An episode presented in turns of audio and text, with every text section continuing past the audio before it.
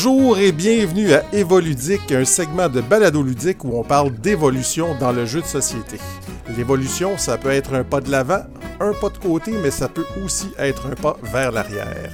Aujourd'hui, épisode 1, deuxième partie.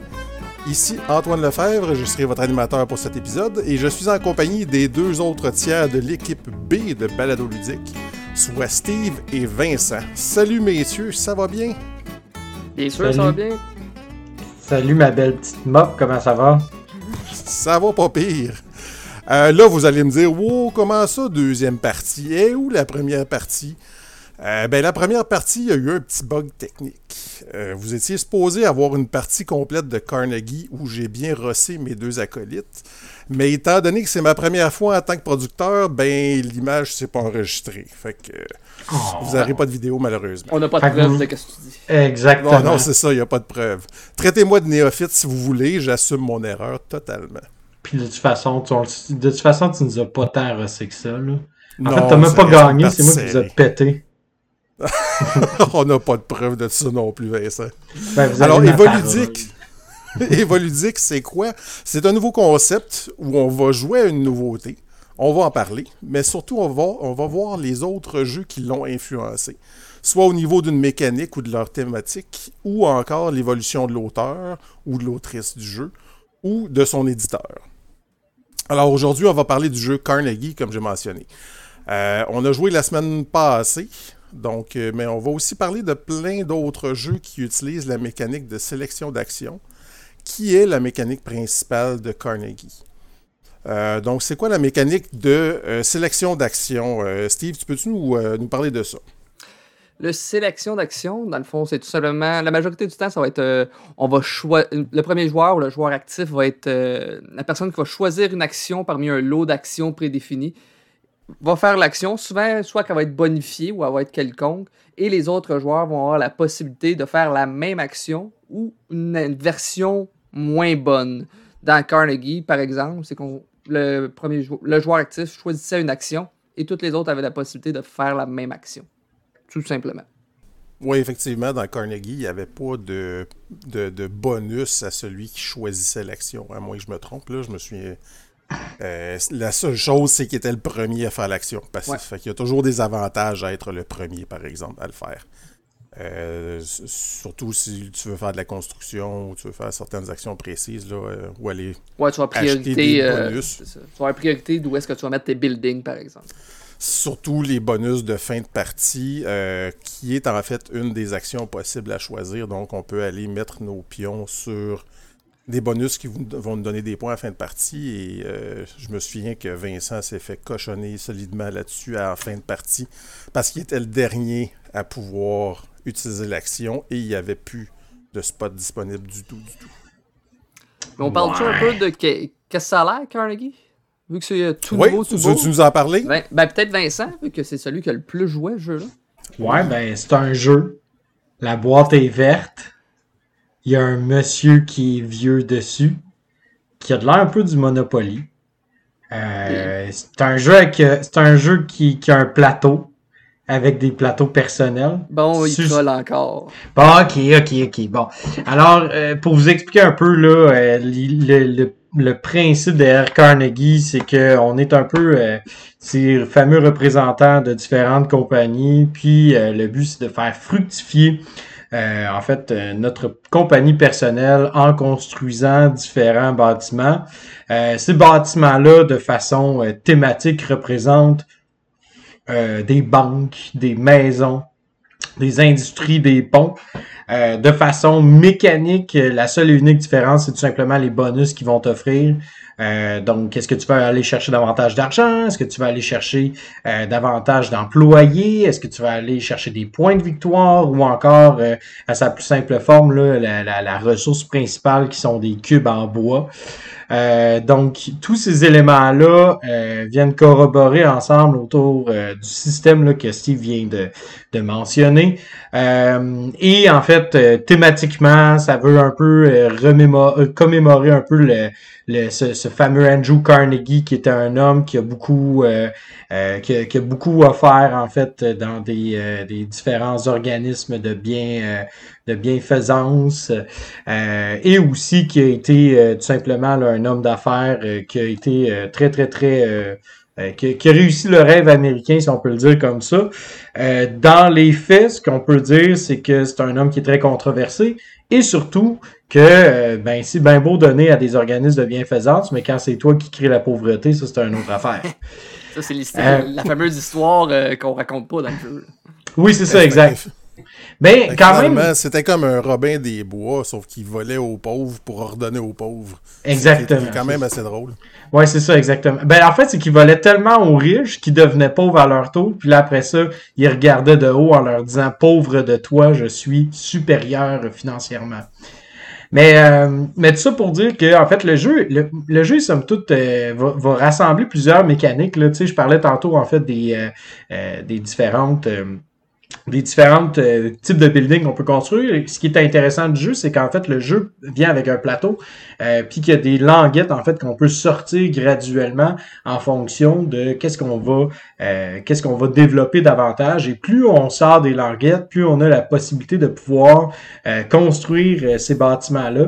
Et quand on les construit, ben, oups, il y a un petit bonus, en fait, relié à, à tout ça. Donc, plus que je sors, par exemple, une, une, une languette, la languette de la banque, puis plus que je vais installer des banques sur le plateau, ben, plus que je vais faire de l'argent, admettons. Euh, puis ainsi de suite. Là. Donc les ponts, ça te donne du prestige parce qu'évidemment, on se souvient de, on se souvient tous du bon vieux pont euh, Vincent Beaulac euh, qui relie Chicago et la Nouvelle-Orléans, même si ça se peut pas. mais Christy de long pont. Exactement. On va, dire ça de même. C'est ça. puis en fait, le, le système d'action est vraiment, vraiment il est, quand, il, est très très bien pensé euh, au sens où est-ce que contrairement aux autres jeux, aux autres à ses autres prédécesseurs, euh, ce que Carnegie va faire, c'est que tout simplement quand on va choisir une action, tous les joueurs vont la faire, mais tous les joueurs vont la faire en fonction de ce qu'ils possèdent sur leur plateau. Donc euh, moi par exemple, une action, je sais pas moi de développement de ressources humaines, si j'ai davantage de bureaux ou de de de d'office d'office bureau en tout cas bref exactement de bureaux reliés à cette action-là. Je vais en faire plus que euh, mes deux compères. Euh, tandis que Antoine, lui, qui euh, a plus de bureaux axés sur la construction, ben, va faire plus d'actions de construction, par exemple. Donc, on choisit nos actions, oui, en fonction de des, des, des, bureaux que l'on ajoute sur notre plateau personnel, mais aussi on va le faire en fonction de qu'est-ce qui va être le moins bénéfique aux autres? Euh, donc Antoine, en fait, euh, j'avais mal compris quand tu disais en fait dans notre euh, dans notre conversation qu'on jouait un peu de façon sous-optimale. Ou est-ce que le but parfois c'est pas nécessairement de faire l'action optimale pour soi, mais davantage, mais parfois en fait très souvent celle qui va vraiment mettre les autres en déroute puis qui va les désavantager. oui, parce que les bureaux c'est bien le fun, mais si on n'a pas d'employés dedans, exact. on peut pas faire ça. Exact. moi, c'est ce que j'ai aimé en fait dans le jeu. Euh, on peut en parler tout de suite. C'est que ça crée beaucoup d'interactions et contrairement à beaucoup de jeux euro où ce que tu te fous un peu de ce que les autres vont faire sur leur petit plateau personnel, c'est que celui-là, tu dois vraiment regarder les autres où est-ce qu'ils sont rendus dans leur euh, développement. Est-ce que si je prends cette action-là précise, est-ce que lui, ça l'avantage? Est-ce que je serais pas mieux de le laisser la choisir le tour prochain, puis moi d'en faire une autre avant et tout ça. Donc il y, a, vraiment cette petite. Euh, cette petite. Euh, pas cette, dichotomie, mais je veux dire cette euh, petit challenge, ce petit dilemme que tu vas avoir, à savoir, ok, je, c'est pas la meilleure action que je peux faire, moi, dans mon tour, mais c'est ça. Si j'en fais, si je fais la meilleure, ben c'est aussi la meilleure pour les, mes deux autres. Mm-hmm adversaires. Fait que c'est peut-être pas la meilleure au, final. Oui, parce que la meilleure action, parce que tu sais, il y a 20 tours au jeu, donc on, si vous êtes dans une partie à 4, vous contrôlez juste 25% de la partie. Donc si un joueur fait une action que vous pouvez pas faire, ben, vous avez perdu euh, un vingtième euh, de votre partie. Oui, c'est ça. Puis tu sais, on s'entend, c'est, on parle, on, parle que c'est un jeu euro, donc on, ça reste quand même de l'optimisation, puis euh, une, certaine forme de, de, de, gestion de potentiel, gestion de ressources que l'on veut en fait être euh, au summum de la performance. Euh, puis si admettons, ben tu réussis pas à optimiser euh, quatre actions ou cinq actions dans le jeu, ben on parle du quart, voire du cinquième de ta partie qui est influencé par ça. Donc c'est énorme dans un jeu euro, là, considérant que ben toutes les tours comptent, puis il faut vraiment que tu calcules. Euh, autre chose que j'ai trouvé en fait particulier euh, du jeu, en fait, c'est le fait qu'on on se doit d'être à l'affût constamment de ce que les autres joueurs font autour de la table, mais surtout le fait que il y, a, il, y a, il y a, beaucoup, beaucoup, en fait, une espèce de.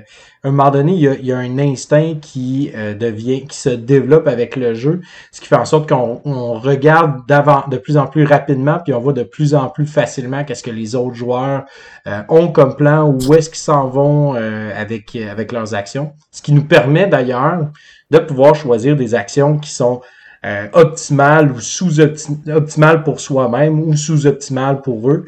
Euh, donc ça, j'ai trouvé ça vraiment intéressant. Ça m'a fait penser un petit peu là, à, à, Puerto Rico dans le même style. Euh, mais bref, aussi une autre particularité du jeu, puis ça on en parlait aussi là, hors, euh, hors, hors enregistrement avec, avec Steve, dans le fond, sur le sur le, le, le, le, fameux channel de, de Professeur Board Game, qu'Antoine n'est pas dessus. Euh, où est-ce que bon, on avait un peu cette discussion-là autour des bonus de fin de partie. Dans Carnegie, on va sélectionner qu'est-ce qui nous fait des points en fin de partie. Est-ce que de construire des industries, par exemple, euh, dans le dans l'est euh, des États-Unis, ça va nous rapporter des points? Est-ce qu'on va gagner des points en fonction des, types de bureaux que l'on a sur notre plateau personnel? Est-ce qu'on va gagner des points en fonction euh, du nombre d'argent qui nous reste en fin de partie Bref, on a une, vraiment là, une multitude, une pléthore de différentes, euh, de, différentes manières de pouvoir faire ces points-là. Et ceux-ci restent relativement euh. En fait, ils sont, sont similaires d'une partie à une autre. Et ce qui va faire vraiment la distinction, c'est comme quelle stratégie, comment est-ce que je me dirige dans le jeu. Euh, donc ça, c'est il y a comme une similitude avec Puerto Rico, parce que dans Puerto Rico, évidemment, oui, on va faire des points en fonction de ceux qu'on a scoré en, en, pendant la partie, mais aussi en fonction des bâtiments que l'on a construits euh, qui vont nous rapporter des points.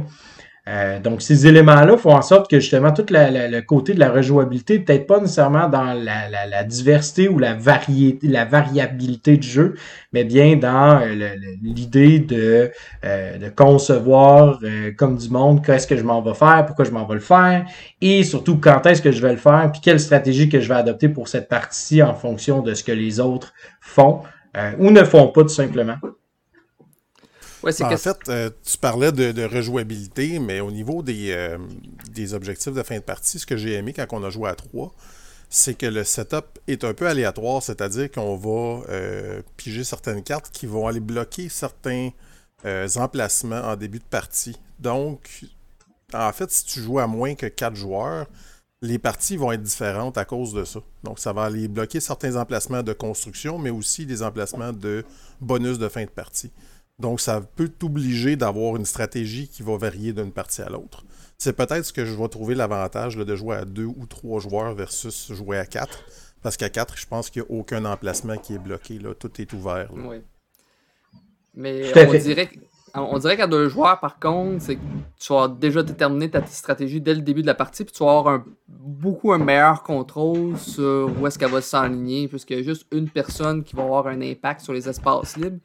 Que l'autre, oui, tu as plus de choix, mais il va, avoir, il, va, avoir un autre, entre guillemets, aléatoire pendant la partie. Est-ce que tu vas avoir les autres joueurs, justement, qui vont impacter sur ta partie en prenant des spots que peut-être que tu t'étais dit que ah, je vais y aller avec cette stratégie-là au début de la partie. Tu Ouais, exactement.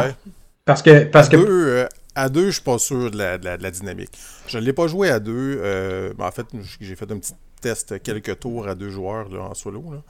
Mais euh, je crois pas que c'est un jeu qui va vraiment shiner, comme on dit, là, à, deux joueurs. J'ai l'impression que les, actions vont être un petit peu euh, faciles à prévoir entre les deux joueurs, puis ça va être un, peu trop. Ça va perdre sa saveur spéciale. J'ai l'impression. À 3, j'ai bien aimé la dynamique, par contre. Je trouvais que ça, roulait bien, puis il y avait moyen de, de, vraiment mettre des bâtons dans les roues de l'autre. Mais à 2, j'ai l'impression que c'est moins possible, euh, ce côté-là. Ben- ça va peut-être plaire, par contre, à ceux qui aiment les jeux qui ont moins d'interaction, ou ce qu'on fait chacun notre petite affaire, chacun notre bar. Mais euh, pour le, ce que le, le, jeu veut apporter, je crois qu'à 2, c'est peut-être moins intéressant. Moi, j'y ai joué à deux euh, avec, euh, avec Pierre et avec ma femme. Euh, je dirais oui et en même temps non, dans le sens où est-ce que oui, en effet, là, on perd un peu de sa saveur, où est-ce qu'on perd beaucoup le contrôle. on, a beaucoup plus de contrôle. En fait, on parle de pratiquement, on tombe de 25 à 50% des actions que l'on va choisir. ça reste néanmoins que ça reste, ça reste, ça reste quand même très, très, très cochon. Euh, je veux dire, euh, on bloque davantage d'espace, puis ben, euh, ces espaces-là sont bloqués, puis on peut pas rien faire. On bloque aussi plus d'espace de bonus. Donc là, il faut vraiment en fait un peu se chamailler là jusqu'à un certain point. Là. moi, dans une de mes parties, là, par exemple, c'était impossible de pouvoir passer par le nord des États-Unis pour faire une liaison entre, le, entre, le, entre les différentes villes qui vont nous scorer des points. Euh, donc ma femme en a profité pour s'en aller vraiment dans le sud, puis aller tout tout euh, tout tout récupérer euh, à ce niveau-là. Mais mais en effet, oui, il y a un côté où est-ce qu'on contrôle davantage, on va faire plus de points évidemment. Mais je pense je pense pas que ça ça ça, ça je pense que ça va ça, ça changera pas nécessairement la saveur du jeu, là, parce qu'il y a, il y, a un, il y a un coup que j'aurais pu faire en fin de partie à ma femme qui lui aurait enlevé à peu près 30 points. Euh, mais j'aime mieux être euh, avoir un mariage heureux que de gagner à des jeux. Euh... ça va changer un petit peu la saveur. On dirait que les grosses interactions de coupe-gorge vont être plus sur le plateau central, peut-être à deux joueurs, versus à quatre joueurs, justement. Mais le contrôle va être plus facile justement à deux joueurs versus quatre joueurs. Oui, exactement. Ça va être aussi bon possiblement justement, mais avec une saveur différente. Ouais. Puis il y a aussi un côté aléatoire au niveau du setup, au niveau des, actions principales, on n'a pas mentionné encore. Mais en fait, c'est que les, les, quatre actions principales, bon, ça reste toujours les mêmes. Donc, on a la construction, on a les ressources humaines, euh, puis on en a deux autres. Vous voyez comment que la thématique a vraiment bien rentré euh, dans, mon cerveau. Euh, donc, il y a quatre languettes, il y a quatre strips. Là. Sauf qu'on peut les, les intervertir, on peut les changer. On en met quatre de façon aléatoire. Puis je pense sont même recto-verso. Donc, c'est sûr qu'on a joué la version Tabletop Simulator. Donc, le, le, le setup se faisait automatiquement. Mais c'est quelque chose d'intéressant pour moi parce que ça va vraiment rajouter une variation aussi d'une partie à l'autre. Parce que si justement tu parlais de, Puerto Rico tantôt, Puerto Rico, c'est que les actions sont toujours les mêmes d'une partie à l'autre. Puis le setup de départ, à part de savoir si tu as un, du maïs ou de l'indigo en partant, il n'y a pas une grosse différence. C'est, pas d'une partie à l'autre, ça va souvent se ressembler. Tandis que dans celui-là, j'ai l'impression que ça va être un peu plus varié d'une partie à l'autre. Ouais, quand on compare jeu de base, visite jeu de base. Oui, Je, ne parle pas de l'extension de Puerto Rico parce que j'ai jamais joué avec l'extension, mais je parle vraiment du jeu de base. Ben, dans ce genre de jeu-là, tu sais, puis là, mettons, si on parle de Puerto Rico, tu sais, euh, là, moi, c'est sûr que j'ai une cinquantaine de parties, puis pour moi, je veux dire, la rejouabilité dans Puerto Rico se trouve pas nécessairement dans le fait que je vais euh, avoir une diversité au niveau justement là, du setup de départ ou euh, dans quelle direction je m'en vais. Elle est vraiment, elle réside vraiment, vraiment au niveau de ce que les autres joueurs vont faire, comment est-ce qu'ils vont approcher le jeu, puis comment est-ce que tout va en fait s'imbriquer ensemble. Euh, on avait une discussion, on avait une discussion justement là avec avec quelqu'un d'autre euh, autour du fait que bon euh, à Puerto Rico à un moment donné tu as l'impression que tu fais le tour parce que là tu sais que telle personne s'en va vers telle stratégie ou telle autre stratégie. Euh, je suis pas tant d'accord avec ça parce que en fait c'est que euh, souvent les jeux si les si tu te mets sur le pilote automatique pour jouer à Puerto Rico, ben oui, en effet, je veux dire, ça peut être scripté, mais si tu commences à vouloir euh, accélérer à 120 km heure, puis après ça, décélérer à 80, puis déstabiliser le statu quo, ben justement, tu vas pouvoir déstabiliser puis t'en aller ailleurs. Mais je joue pas à Puerto Rico pour euh, la diversité, en fait, au niveau des bâtiments ou au niveau, au niveau du, de la mise en place joue à Puerto Rico parce que j'aime beaucoup en fait comment est-ce que on doit répondre aux, autres puis comment est-ce qu'il faut en fait rester sur le bout de nos de, de, de, de nos de, de nos orteils là, toujours être à l'affût de ce que les autres vont faire. Carnegie offre la même chose en fait selon moi. Donc pour moi que on diversifie puis même des fois j'ai pas j'ai peut-être moi j'apprends un peu peut-être cette version-là, euh, sans vouloir te contredire, là, Antoine, c'est pas du tout, du ça mon but, mais je suis peut-être j'apprends un peu en fait la, la diversité en fait du jeu, tu sais, si admettons, on a est-ce qu'il peut avoir des configurations plus optimales pour un joueur? Euh, versus un autre? Est-ce que euh, cette configuration-là peut, davantage favoriser un joueur ou tout le monde a une configuration similaire, pareille, euh, puis après ça, on commence la partie? J'ai pas regardé nécessairement les règles avancées du jeu. Ben, on peut regarder le setup de départ, en fait, lorsqu'on joue à trois ou quatre joueurs, il y a des, euh, tuiles supplémentaires que les, certains joueurs vont avoir qui vont leur permettre de faire une action différente de celle qui a été choisie. Donc, pour permettre un peu de être un peu malléable, avoir plus de, flexibilité euh, un tour durant la partie. Donc euh, ça, déjà, ça peut aider un peu, ce qu'il n'y a pas à Puerto Rico du tout. Tu es comme coincé un peu avec l'action choisie. Mm-hmm. Mais ce qui est le fun aussi, c'est que dans Carnegie, il y a deux couches, je dirais, d'action que tu choisis. C'est l'affaire, c'est que tu as quatre actions principales. Donc, quand tu choisis quelle action tu vas euh, tu vas triggerer au départ, c'est que tu vas choisir une action précise, mais tu vas aussi choisir une, euh, une section de la, de la, carte, en fait. Euh, donc, tu vas choisir soit l'Est-Ouest ou Sud ou Midwest. Ou tu peux aussi même aller triggerer l'achat de, des bonus de fin de partie. Donc, ta décision au niveau de où est-ce quelle action je vais, je vais aller choisir, ne se situe pas seulement au niveau de quelle action, mais aussi quelle section de la carte je veux aller triggerer ou ou quelle où est-ce que je veux aller chercher des bonus de fin de partie tout de suite. Mais par contre, ça, euh. sont sur les languettes, qui sont déjà prédéterminés. Mais tu sais, tu vas choisir. Ils sont prédéterminés, mais, mais d'une partie à l'autre, ils peuvent euh, changer, par exemple. Parce, que, les languettes, sont modulables. Ils sont intervertibles, exact. Donc ça, c'est ce que, j'ai que je trouve intéressant aussi, c'est que le choix de l'action n'est pas seulement euh, linéaire, mais vraiment à deux couches.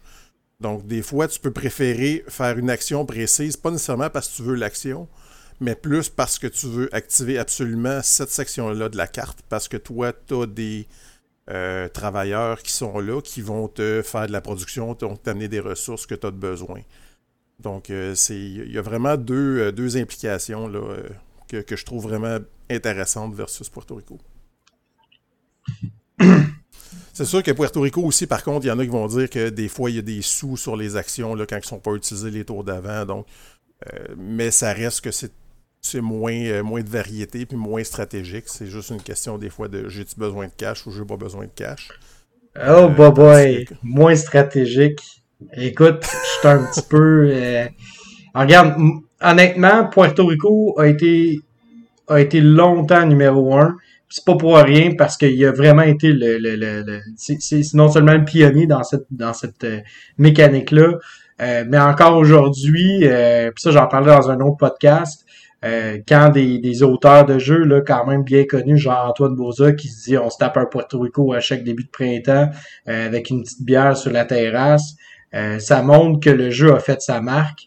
Euh, je, suis vraiment, vraiment euh, en désaccord avec toi là, de dire que c'est pas tout à fait stratégique. c'est énormément. Puis l'argent est tellement serré dans Puerto Rico qu'à un moment donné, ben, ben t'as pas le choix là. Il y, a, y, a des, y a des actions que tu vas faire parce que tu veux pas laisser 3 dollars à quelqu'un. 3 dollars, c'est la différence. Ça peut être très très rapidement la différence entre la capacité d'acheter un building euh, qui vaut pas vraiment, qui vaut pas grand point versus un building qui en vaut 3 ou 4. la plupart des games que j'ai faites à Puerto Rico finissent dans les environs de 40 points. Donc un building qui vaut 4 points, c'est le dixième de tes points. Puis non seulement ça, il y a le fait que Puerto Rico a cette capacité-là euh, de pouvoir offrir comme j'ai dit, c'est une variété au niveau de qu'est-ce qui va se passer autour de la table. Les stratégies, il y en a énormément.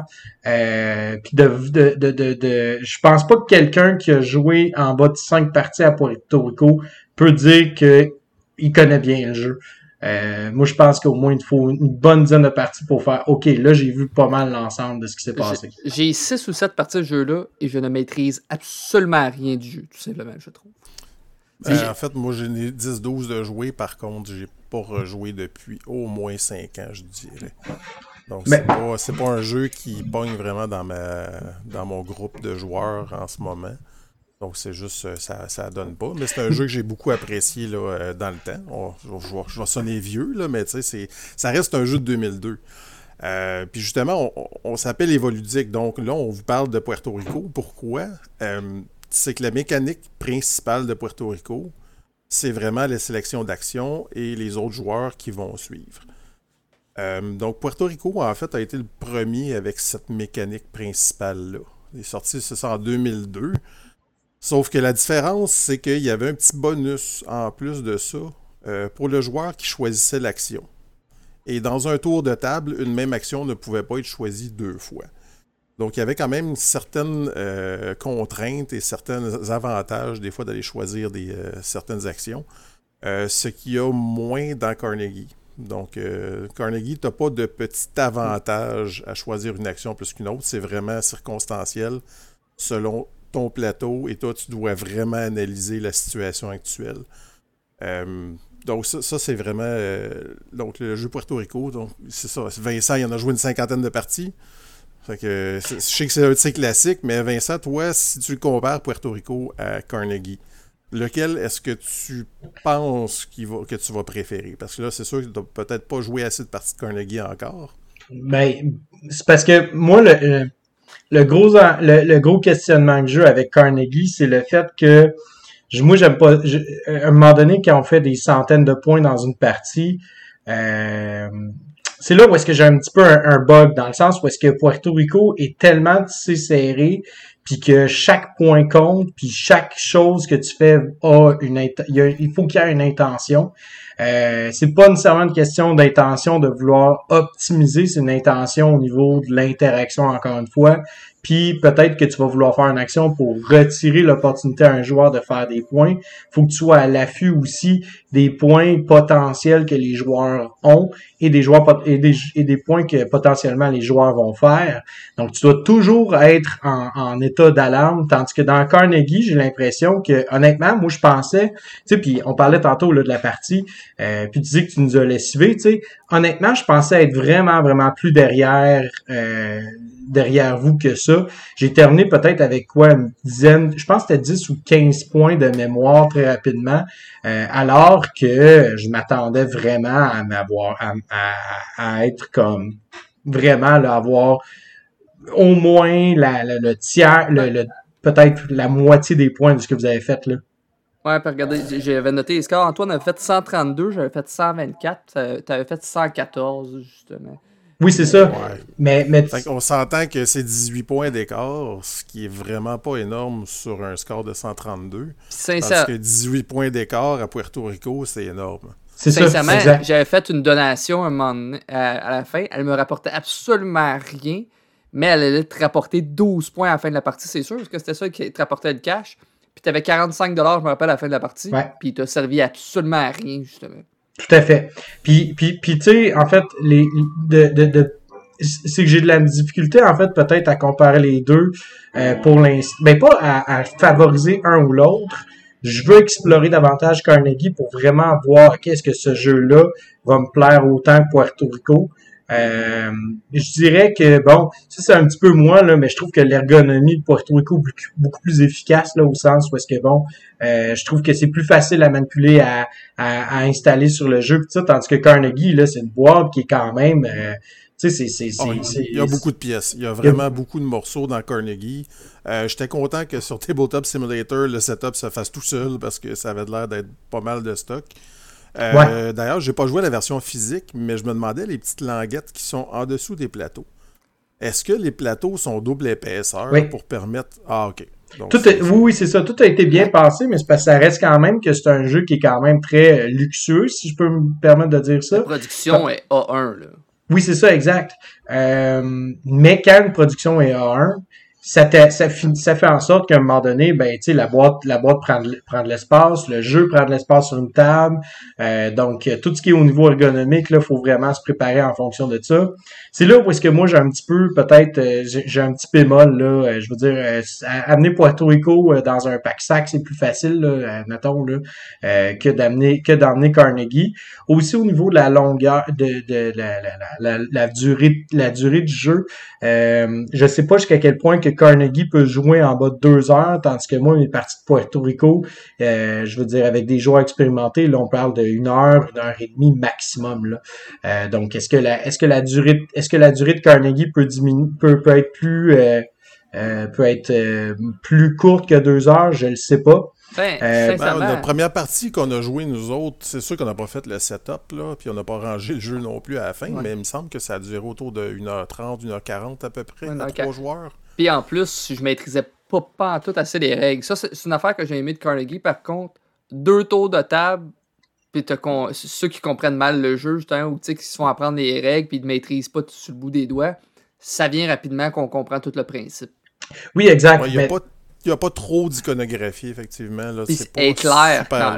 elle est relativement claire quand même. Mais, mais, ça reste quand même que euh, au niveau du, tu sais, je parle au niveau du temps, là, mettons en quatre joueurs, tu sais, si on, si on inclut la, mise en place, si on inclut le rangement puis ça, euh, puis aussi avec le calcul des points en fin de partie.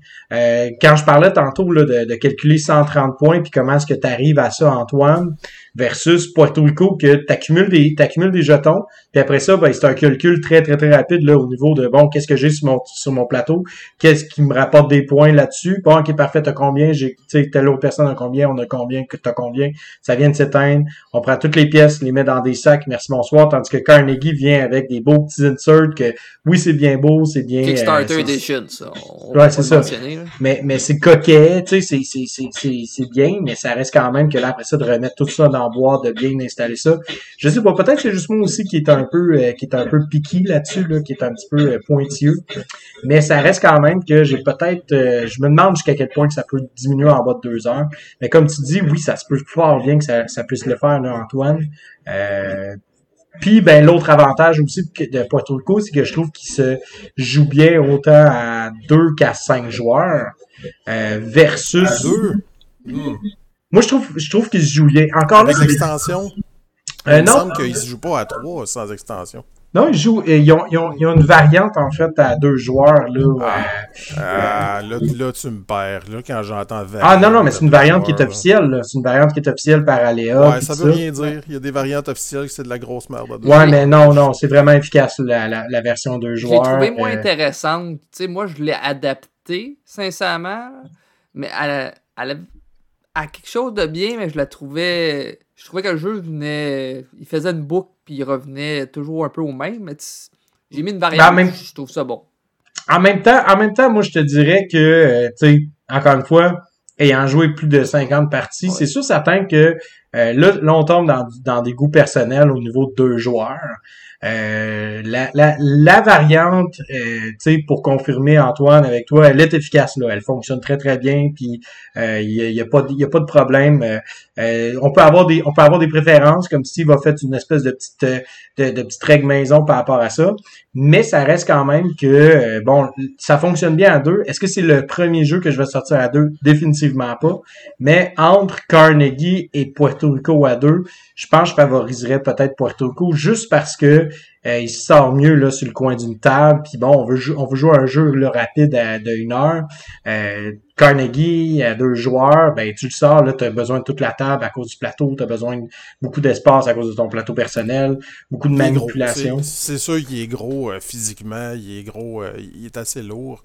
Il y a quand même beaucoup de règles aussi à comprendre. Je pense qu'au niveau des règles, Puerto Rico est relativement un petit peu plus simple en fait que Carnegie. Tous les petits bâtiments des fois qui sont pointus à se souvenir. Souvent il est intimidant. Mais quoi que Carnegie a un petit peu le même principe que je trouve qui est intimidant avec ses départements, c'est que tu sais, dans Porto Rico, tu as tous les bâtiments.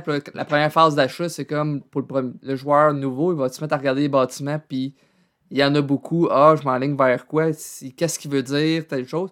Mais Carnegie a un peu le même principe. Si je me rappelle, au début de la partie, on choisit un département de départ ce qui, va faire une petite euh, asymétrie entre nous autres. Puis il y en a beaucoup, là, des départements. Mm Ils font pas du tout les mêmes choses, justement. Ça peut être un petit peu euh, impressionnant. Je pense que c'est là que je me suis donné la victoire, en fait. C'est en choisissant mon, mon département de départ qui était celui qu'on pouvait acheter des cubes pour, euh, pour de l'argent. Ça t'a pas mal aidé ça m'a aidé énormément parce que c'est l'argent, il y en a beaucoup dans le jeu, des cubes, il y en a moins. Euh, puis les cubes, on en a besoin pour construire. Donc, euh, je, suis sauté sur celui-là, puis il y en avait juste un dans notre partie. Ça a donné comme ça. Euh, parce qu'il y a des bâtiments, en fait, des départements qui sont retirés lors du setup aussi. Ouais, mais. Euh, cette asymétrie-là aussi qui est intéressante là-dedans. Ouais, puis, mais c'est parce que ça, c'est que dans Puerto Rico, en fait, contrairement à Carnegie, où est-ce que, bon, tu t'achètes une exclusivité avec ton bureau, dans euh, Puerto Rico, c'est de dire, OK, quelle, quelle règle est-ce que je veux briser? Quelle règle est-ce que je veux rendre malléable en fonction de ma stratégie? Ça, je trouve ça intéressant de Puerto Rico, que chacun des bâtiments, c'est un espèce de bris de règles. Alors que dans, euh, dans Carnegie, tu as 16 actions faut que tu faut que, que tu comprennes les 16 différentes actions possibles et quelles sont celles que tu vas choisir. Euh, ça, je trouve que ça fait il y, a vraiment une beauté derrière Puerto Rico, cette subtilité-là de dire, OK, chacune, chacun des bâtiments euh, me permet en fait de, de, de, casser complètement une règle euh, de, de, de, départ. Puis ben moi, ce que je vais faire, c'est que je vais me concentrer sur aller chercher des carrières, par exemple puis que j'ai plus besoin nécessairement d'aller choisir la tuile carrière pour aller m'en acheter une. Ça, ça fait en sorte que ça vient vraiment, vraiment créer une malléabilité au niveau de, de, de, de comment tu veux t'en aller. Tandis que dans Puerto Rico, c'est beaucoup plus euh, c'est beaucoup plus on, cherche davantage à programmer puis à se diriger vers une stratégie très, très, très euh, précise puis optimale. Euh, donc, on cherche pas nécessairement à être malléable puis à être versatile dans ce qu'on fait. On cherche davantage à euh, avoir cette direction-là précise pour notre partie qui va nous permettre de pouvoir optimiser puis surtout programmer nos actions qui vont être faites en cours de partie. Je sais pas si vous voyez la distinction que j'essaie de faire là, je sais pas si c'est clair. Euh. Il y a aussi, oh, je parlais d'intimidation avec tout le plateau. Par contre, qu'est-ce que ça va donner? Ça va donner un goût d'y retourner au jeu justement pour maîtriser un petit peu plus les différentes stratégies justement que tu parlais. ça fait peur au début, mais là, au fur et à mesure de la partie, tu fais comme ah, crème, ce département-là m'aurait aidé à faire ça, puis ça, m'aurait aidé pas mal de l'avoir plus tôt dans la partie. qu'on va avoir le goût d'y retourner plus rapidement, je trouve. Ben, j'ai l'impression qu'il y a moins de stratégie fixe dans Carnegie que dans Puerto Rico. Puerto Rico, ce qui, est, ce qui peut être intéressant, c'est que justement, chaque joueur peut avoir des stratégies distinctes. Tandis que dans Carnegie, c'est un peu plus. Ça file comme une salade de poing un peu plus. Oh oui. Euh, contrairement à Puerto Rico, que tu as vraiment l'impression d'avoir ton petit engine, que personne d'autre va avoir la même stratégie que toi. Donc, ça file un peu plus asymétrique versus Carnegie. Tout à fait. Euh, Carnegie, ce que j'ai aussi moins aimé, je crois, c'est euh, les fameuses connexions entre les villes. J'ai pas trouvé que ça ajoutait grand chose personnellement au jeu. C'était pas un but ultime super intéressant. Euh, c'est quelque chose qui a été vu dans beaucoup de jeux là, en partant de, Ticket to Ride, en fait. Là. Mais ça donne quand même une, bonne quantité de points. on parle de. Ça peut, ça peut donner jusqu'à 36 points, donc c'était quasiment le, quart de nos points, en fait. Mais j'ai pas trouvé que ça ajoutait grand chose au jeu. Puis ça rajoutait, rajouté juste à la fin. Ça rajoutait des points dans ta salade. ouais, c'est ça. Ouais, c'est ça. C'est vraiment juste une autre façon de faire des points. Mais que tu me donnes 12 façons de faire des points ou 13, pour moi, ça change pas grand-chose. Tu, peux en enlever une, puis c'est pas grave. Là.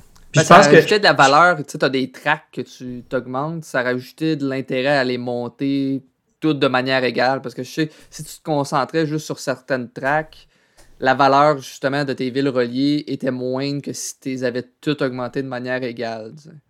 Puis, puis, je pense que je pense que tu mets un peu le tu mets un peu le doigt un peu sur peut-être qu'est-ce qui me rend un petit peu ambivalent sur euh, sur Carnegie over Puerto Rico, c'est que moi les salades de points, c'est pas quelque chose qui m'interpelle personnellement. J'aime quand les choses sont assez serrées puis qu'il faut travailler fort pour chaque chaque euh, chaque petit bonus, chaque petite chose que l'on a. Donc, ce côté-là en tant que tel, peut-être vient, vient moins me chercher. Euh, donc oui, la salade de pois, je trouve que la, la, comparaison est vraiment, vraiment bonne. Ceci étant dit, moi je me demande en fait, présentement, est-ce que par, parce que Puerto Rico, on s'entend, c'est un jeu qui a 20 ans, c'est un jeu qu'on a joué, rejoué encore et encore et encore. Il y a des joueurs que... Qui est encore bon aujourd'hui. Oui, c'est ça. Puis, qui est encore encensé aujourd'hui. Puis, puis, puis on s'entend, là, je veux dire, j'ai 50 parties, mais probablement dans le monde, là, en entier, il y a des gens qui en ont peut-être 300, 400, 500 parties. Euh, donc, oui, on les a vus, les stratégies, et oui, on les connaît. Euh, maintenant, je me demande, en fait, Carnegie, à cause de sa nouveauté, je me demande dans 20 ans, est-ce que justement, on va avoir vu toutes les stratégies puis toutes les différentes directions, comme autant on a pu le voir avec Puerto Rico, par exemple, puis qu'à un moment donné, on fasse comme ah, OK, toi, tu fais la stratégie euh, d'installer de, de t'installer sur le plateau Ah, toi, tu vas plus avec la stratégie des départements, mettons. Toi, tu vas plus avec la stratégie des ressources humaines. Euh, donc, je me demande, c'est ça, est-ce que c'est c'est le fait, c'est la nouveauté qui fait en sorte qu'on a de l'air à se, se, sentir plus euh, plus libre dans ce qu'on fait. Parce que dans Puerto Rico, on s'entend, il y a du monde qui ont écrit des ils ont écrit des articles et des livres sur les stratégies optimales à promouvoir puis quoi faire quand ton adversaire fait telle action puis que toi t'es dans telle position. Sais, pratiquement au même niveau que les échecs. Euh, donc c'est ça, moi c'est peut-être cette, cette, ce petit bémol là que je rajouterais. Euh, mais voilà, mais je pense que je pense que somme toute, euh, les, les, deux sont très très bons. Les deux euh, méritent en fait définitivement là. je, je, remplacerai pas un ou l'autre, selon moi. Mais si on regarde au niveau du, du rapport qualité-prix, un jeu comme Puerto Rico se vend quoi, une quarantaine de dollars à peu près? Ça, oui, exact. Tandis que Carnegie, ça se vend combien à peu près? là? C'est 70. base. 70 dollars, ça se trouve. OK, c'est quand même pas trop dispendieux. Je m'attendais à pire que ça, pour être franc. Ben, euh, euh, ouais. Mais ça, mais la disponibilité aussi du jeu, là, pour l'instant, elle est, euh, elle est en stock, mais la question qui, qui est quand même légitime, c'est de se poser, c'est de se dire, est-ce que ce jeu-là va rester sur les, les tablettes là, longtemps, alors que Puerto Rico... J'ai des doutes, j'ai vraiment des gros doutes là-dessus. j'ai l'impression que Puerto Rico, lui, en fait, est encore est, bien cimenté dans la culture ludique, mais j'ai pas l'impression que Carnegie va, on va en parler encore dans 2-3 ans. Puis tu vois, c'est pas comme un Terraforming Mars qu'on en parle encore, qui est sorti quoi en 2017 à peu près? Ça fait quand même 5 ans, ce qui est quand même 2016. Euh, ça fait quand même 6 ans et on en parle encore de Terraforming Mars. Donc ça reste un jeu qui a eu une empreinte vraiment importante. Euh, Puerto Rico, ça fait 20 ans, on en parle encore. Carnegie, dans 2-3 ans, comme je dis, je suis convaincu qu'on n'en parlera plus.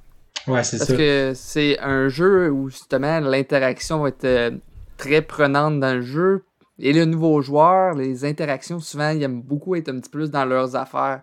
Là, c'est, le, le deux joueurs va te permettre un petit peu plus de liberté, justement, mais à 3-4 joueurs, ta liberté va être assez restreinte. Donc, le nouveau joueur, ou tu sais, la masse populaire, d'après moi, ça sera pas tant leur tasse de thé, donc justement, on ne sait pas si ça va perdurer. Les gros joueurs, justement, un petit peu plus habitués, vont rechercher peut-être un petit peu plus cette interaction-là, mais sont beaucoup moins nombreux, ces personnes-là.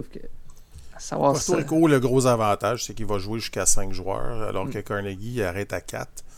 Et une partie de Puerto Rico à 5 est moins longue qu'une partie de Carnegie à 4. Je, je suis convaincu de ça. Puis même si on n'a pas joué à ni un ni l'autre, là, si on compare, là, c'est Puerto Rico est plus rapide. Euh, il y a beaucoup moins de, petites choses et moins procédural, je dirais, que Carnegie, que j'ai trouvé très, très machinal. On choisit une action. Très mécanique. Il faut suivre, ouais, faut suivre vraiment les trucs dans l'ordre, c'est important. Donc, c'est. Tandis que Puerto Rico, c'est vraiment on choisit une action, on fait l'action. Point. Oh, je prends un blé. C'est plus simple. Ouais, c'est ça, c'est beaucoup plus simple. On fait la production, on fait le shipping, on fait. Euh, donc, c'est plus simple à suivre. Tu as moins de choses à regarder. Donc, je pense que c'est plus accessible aussi pour les nouveaux joueurs.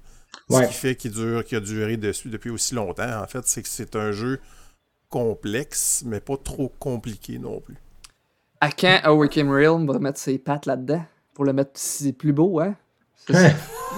On n'embarquera pas sur le sujet. Désolé, désolé. Un beau Puerto Rico avec des petits bâtiments en plastique. Des, des, bateaux. Des, vrais maïs. Ça vient avec des vrais maïs. Ça, j'achète ça peut-être. des, vrais colons dans la boîte. Des vrais colons. Oui, des colons, hein. Des colons. c'est très important. Oui, des colons, pas des esclaves. Fait qu'il va y avoir plein, il va avoir plein de pierres là-dedans, des gros colons. euh, D'ailleurs, tu t'as dit tantôt que tu as joué une partie à deux joueurs à Pierre. Je m'excuse, là, mais je suis étonné que Pierre ait été capable de t'endurer. Ah, écoute, je suis sûr qu'il a juste essayé de, te mettre des bâtons dans les roues pendant toute la partie. Mais, mais de toute façon, Pierre, c'est parce qu'il n'y a pas d'amis. Fait que c'est pour ça, il, faut, il vient jouer avec moi. Des fois, il me, il me demande, oh, s'il te plaît, je fais rien aujourd'hui, je me sens seul. Je suis un peu sa roue de secours là, quand, quand, il sent, quand, il, quand il sent qu'il est comme un peu triste. Puis, euh, c'est une personne âgée, Pierre, c'est bien ça. C'est ça, exactement. Il faut prendre soin des. Comme dans les grands frères. C'est ça, exactement. Il faut prendre soin de nos personnes âgées, tout le monde à la maison. Mais, euh, mais blague à part, je regardais un peu, là, justement, là, j'ai, euh, je naviguais sur un site, euh, je naviguais sur un site là, pour Puerto Rico. Puis ironiquement, Puerto, Puerto Rico encore aujourd'hui est hors et out of stock dans beaucoup, beaucoup de, de, magasins, en fait, de, de, magasins canadiens. Il va souvent se retrouver usagé, par contre, étonnamment. Là, ça va être facile, puis souvent on va pouvoir l'avoir une trentaine de dollars, justement, parce que, tu sais, il est moins attrayant visuellement, le matériel euh, laisse à désirer, mais c'est tellement juste efficace pour. Moi, je suis pas une personne qui va préférer les beaux jeux. Pour être franc, je me concentre vraiment sur la mécanique. Est-ce que c'est intéressant? Est-ce que je me sens stimulé au niveau euh, intellectuel? Je, je, suis un peu de ce style-là. Est-ce que le puzzle est intéressant? Puis est-ce que les choix sont intéressants? Exact. je m'en contrefiche totalement. Donc, pour moi, c'est un, des jeux que j'aime beaucoup, en fait, euh, c'est Carpe Diem, qui est un des jeux les plus laids à peu près sur le marché. La production, elle est horrible, mais j'ai quand même du plaisir à le jouer pareil, même s'il est vraiment affreux. Mm-hmm.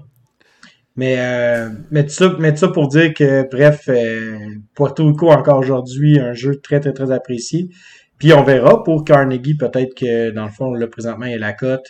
Euh, puis peut-être qu'à un moment donné, il y a des joueurs qui vont faire Wow, ok, puis on va davantage chercher. Peut-être que dans 5 ans, il va être nominé pour le Spiel. On ne sait pas. Peut-être. Peut-être pour l'As d'or. Euh. Ben oui, c'est ça. Ben non, il est sorti en français déjà, peut-être. Oui, ah, il sortait à peu près en même temps. C'est sûr, sûr qu'il va bientôt sortir. Il y a un solo, hein? Il y a un eh solo, hein. c'est, écoute, dès qu'il y a un solo. Ah, il y a un mode solo, j'ai pas essayé ça. Il non, c'est qui est bien, mais j'ai mes réserves. Ben, le, c'est ça. Hein, on n'est pas, on n'est pas des joueurs de, de, de, jeux solitaires, on va se le dire, euh, à balado ludique. Si vous êtes des joueurs de, jeux solitaires, c'est correct, pas de problème. Nous autres, on en profite pour faire du lavage puis plier notre linge. Ben, je pense que je, je, le suis un petit peu plus que vous autres. Que je, je prends à maîtriser souvent les jeux euh, avec le solo, là. Mais c'est pas quelque... c'est assez rare que je vais ressortir un jeu que j'ai déjà joué plusieurs fois puis je vais dire, je vais jouer tout seul. Mmh. Les seules fois que je vais jouer un jeu solo, pour vous dire, c'est pour apprendre le jeu, pour le montrer à d'autres mondes. Donc la première partie, je lis les règles et je joue en même temps, probablement deux joueurs en même temps. Donc je vais, jouer les deux joueurs. Puis je vais apprendre à, jouer au jeu de cette façon-là. Pour moi, c'est plus facile que de seulement lire les règles, c'est plus concret. Mais là, là, on a parlé de Puerto Rico, de Carnegie. Mais il y en a sûrement eu entre les deux, hein? Entre les deux, ouais, c'est ça. Au niveau de cette mécanique-là de sélection d'action, donc entre 2002 puis 2022, là, je veux dire, il y en a eu plein d'autres jeux. Euh, là, je vais vous en parler de quelques-uns. On va repartir de Puerto Rico. On va, puis on va remonter un peu, puis on va voir un peu l'évolution ou les changements qu'il y a eu dans cette mécanique-là. Euh, je vais vous parler d'un jeu de 2005 qui s'appelle Glory to Rome de Carl Chuddick. Euh, c'est un autre jeu qui utilisait la même, euh, euh, mécanique. Par contre, ce qu'ils ont introduit, eux, c'est qu'il y avait une action alternative. C'est-à-dire, si je peux pas ou si je veux pas faire l'action qui a été choisie, ben je peux faire d'autres choses à la place. Ça, c'est quelque chose qui était vraiment intéressant parce que j'ai l'impression qu'il y a certains joueurs dans Puerto Rico qui étaient euh, peut-être un peu frustrés je, dirais pas des gros joueurs nécessairement, des joueurs plus casual qui se, qui se sentaient des fois un peu frustrés parce qu'ils avaient l'impression qu'ils pouvaient rien faire dans leur tour parce que les autres joueurs n'avaient pas choisi l'action qu'ils voulaient faire et tout ça. Ou qu'ils devaient faire. C'est ça. Mais tu sais, on s'entend que c'est pas des, joueurs qui sont très très euh, compétitifs. Mais cette, cette euh, action-là, alternative, est vraiment intéressante quand même parce que tu as l'impression que tu n'as pas tout perdu ton tour ça peut être un peu. Euh, tu, rattrapes un peu le temps perdu. Donc, dans Glory to Rome, si je me souviens bien, tu pouvais piger, des, cartes. exact. supplémentaire, là, tout simplement, à, la place de faire l'action qui avait été calée. Parce que dans Puerto Rico puis dans euh, Carnegie, c'est un des principes principaux, c'est de faire pas nécessairement l'action qu'on veut faire, c'est faire l'action qui rapportera rien à un adversaire. ouais. Exact. Dans Glory to Rome, tu peux quand même faire ça aussi, dans le sens que euh, tu peux faire une action que l'autre joueur peut pas faire, mais en fait, la différence, c'est que dans Glory to Rome, c'est des cartes que tu as en main. Donc, tu sais pas nécessairement si l'autre peut faire l'action ou pas. Parce que tu sais pas ce qu'il y a dans les mains. Donc, c'est un peu plus difficile dans ce type de jeu-là de dire, OK, ben, je vais faire l'action qui t'intéresse le moins. Parce que tu sais pas qu'est-ce que j'ai dans les mains. Donc, c'est. C'est pas. Euh, mm. Par contre, Glory to Rome, ce qui était le fun, par exemple, ça a été un des premiers, euh, sinon le premier jeu à introduire les cartes à multi-usage. Donc, euh, qui aucun lien avec cette mécanique-là, mais qui est important quand même de mentionner. Mais euh, si je peux apporter un petit bémol, en fait, là, dans oui, dans Glory to Rome, euh, dans le fond, on connaît pas les cartes de l'adversaire, mais il y a quand même un principe de tableau building où est-ce que si, admettons, moi, euh, je fais je veux faire une action avec des cartes rouges, par exemple, puis que toi, t'en as pas devant toi, ben là, c'est certain que ça va venir. moi, si j'ai trois cartes rouges, puis toi, t'en as pas du tout, à ce moment-là, moi, je vais avoir un gros avantage de maximiser en fait ces cartes ce type de carte en tant que tel. Euh, donc, l'idée aussi, c'était de voir, c'était de voir aussi la faille qu'il y avait dans le tableau, dans, dans le tableau de l'adversaire, des adversaires, puis de vraiment aller euh, euh, rentrer le plus possible là-dedans. Il y a aussi un effet de course aussi dans, dans Glory to Rome, ce qui fait en sorte que tu veux optimiser, tu veux maximiser en fait dans une dans une sphère spécifique pour arriver à tes fins avant les autres. Euh, donc ça, ces éléments-là là, euh, viennent, viennent, viennent vraiment être différents des deux autres parce que, comme on a dit, Carnegie est une salade de points, euh, Puerto Rico est davantage en fait un, un jeu de, de, de, de stratégie, euh, exactement dans, dans d'engine puis de stratégie très euh, unilatérale, je dirais. Euh, précise. Euh, dans Glory to Rome, il faut s'adapter à l'autre joueur, il faut en fait répondre à l'autre joueur.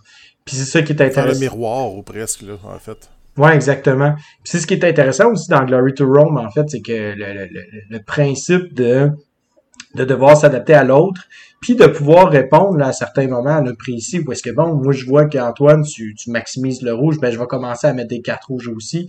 Donc tu as plus de latitude en fait à, ce niveau-là là, que par exemple Puerto Rico où est-ce que bon, euh, tu fais une action là, vraiment forte à cause que tu as un bâtiment en, lien avec cette action-là qui est hyper puissant, ben je peux pas nécessairement compétitionner avec toi euh, aussi facilement que je pourrais le faire avec euh, dans Glory to Rome. Là. C'est une mécanique qui a été aussi reprise, euh, en fait, là, les, euh, donc l'action alternative là, dans SPQF ou dans Fort, si je me souviens bien. Ouais. Euh, donc SPQF qui était l'ancêtre de Fort qui est sorti en, quoi, en 2018, 2019. Fort, ça c'est 2020. 20, ouais. De, si, si récent que ça, puis on n'entend déjà plus parler. Donc c'est quand même surprenant.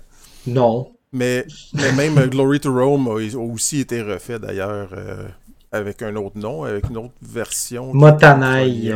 Ouais, Ukrainia, Motanai. Ouais, Ukronia, ouais, qui était, euh, je pense, un des premiers jeux de Stone Meyer, si je me souviens bien. Ouais, c'est ça. Puis euh, t'avais Motanai aussi, mais les deux. Euh, les deux, en fait, Uchronia, Uchronia va avoir une, va, être un petit peu différent là à différents égards. Il est super bon. puis c'est Yellow en fait qui a fait ça. Ouais. Excuse, je regarde. moi, je regarde en même temps un peu sur, euh, sur BGG, puis c'est vraiment euh, c'est, c'est, euh, c'est Yellow qui a fait ça. tandis que Motanai, c'est, c'est, c'est, c'est la même c'est la même compagnie de, de Cartridge, c'est-à-dire Asmadi Games qui l'a fait.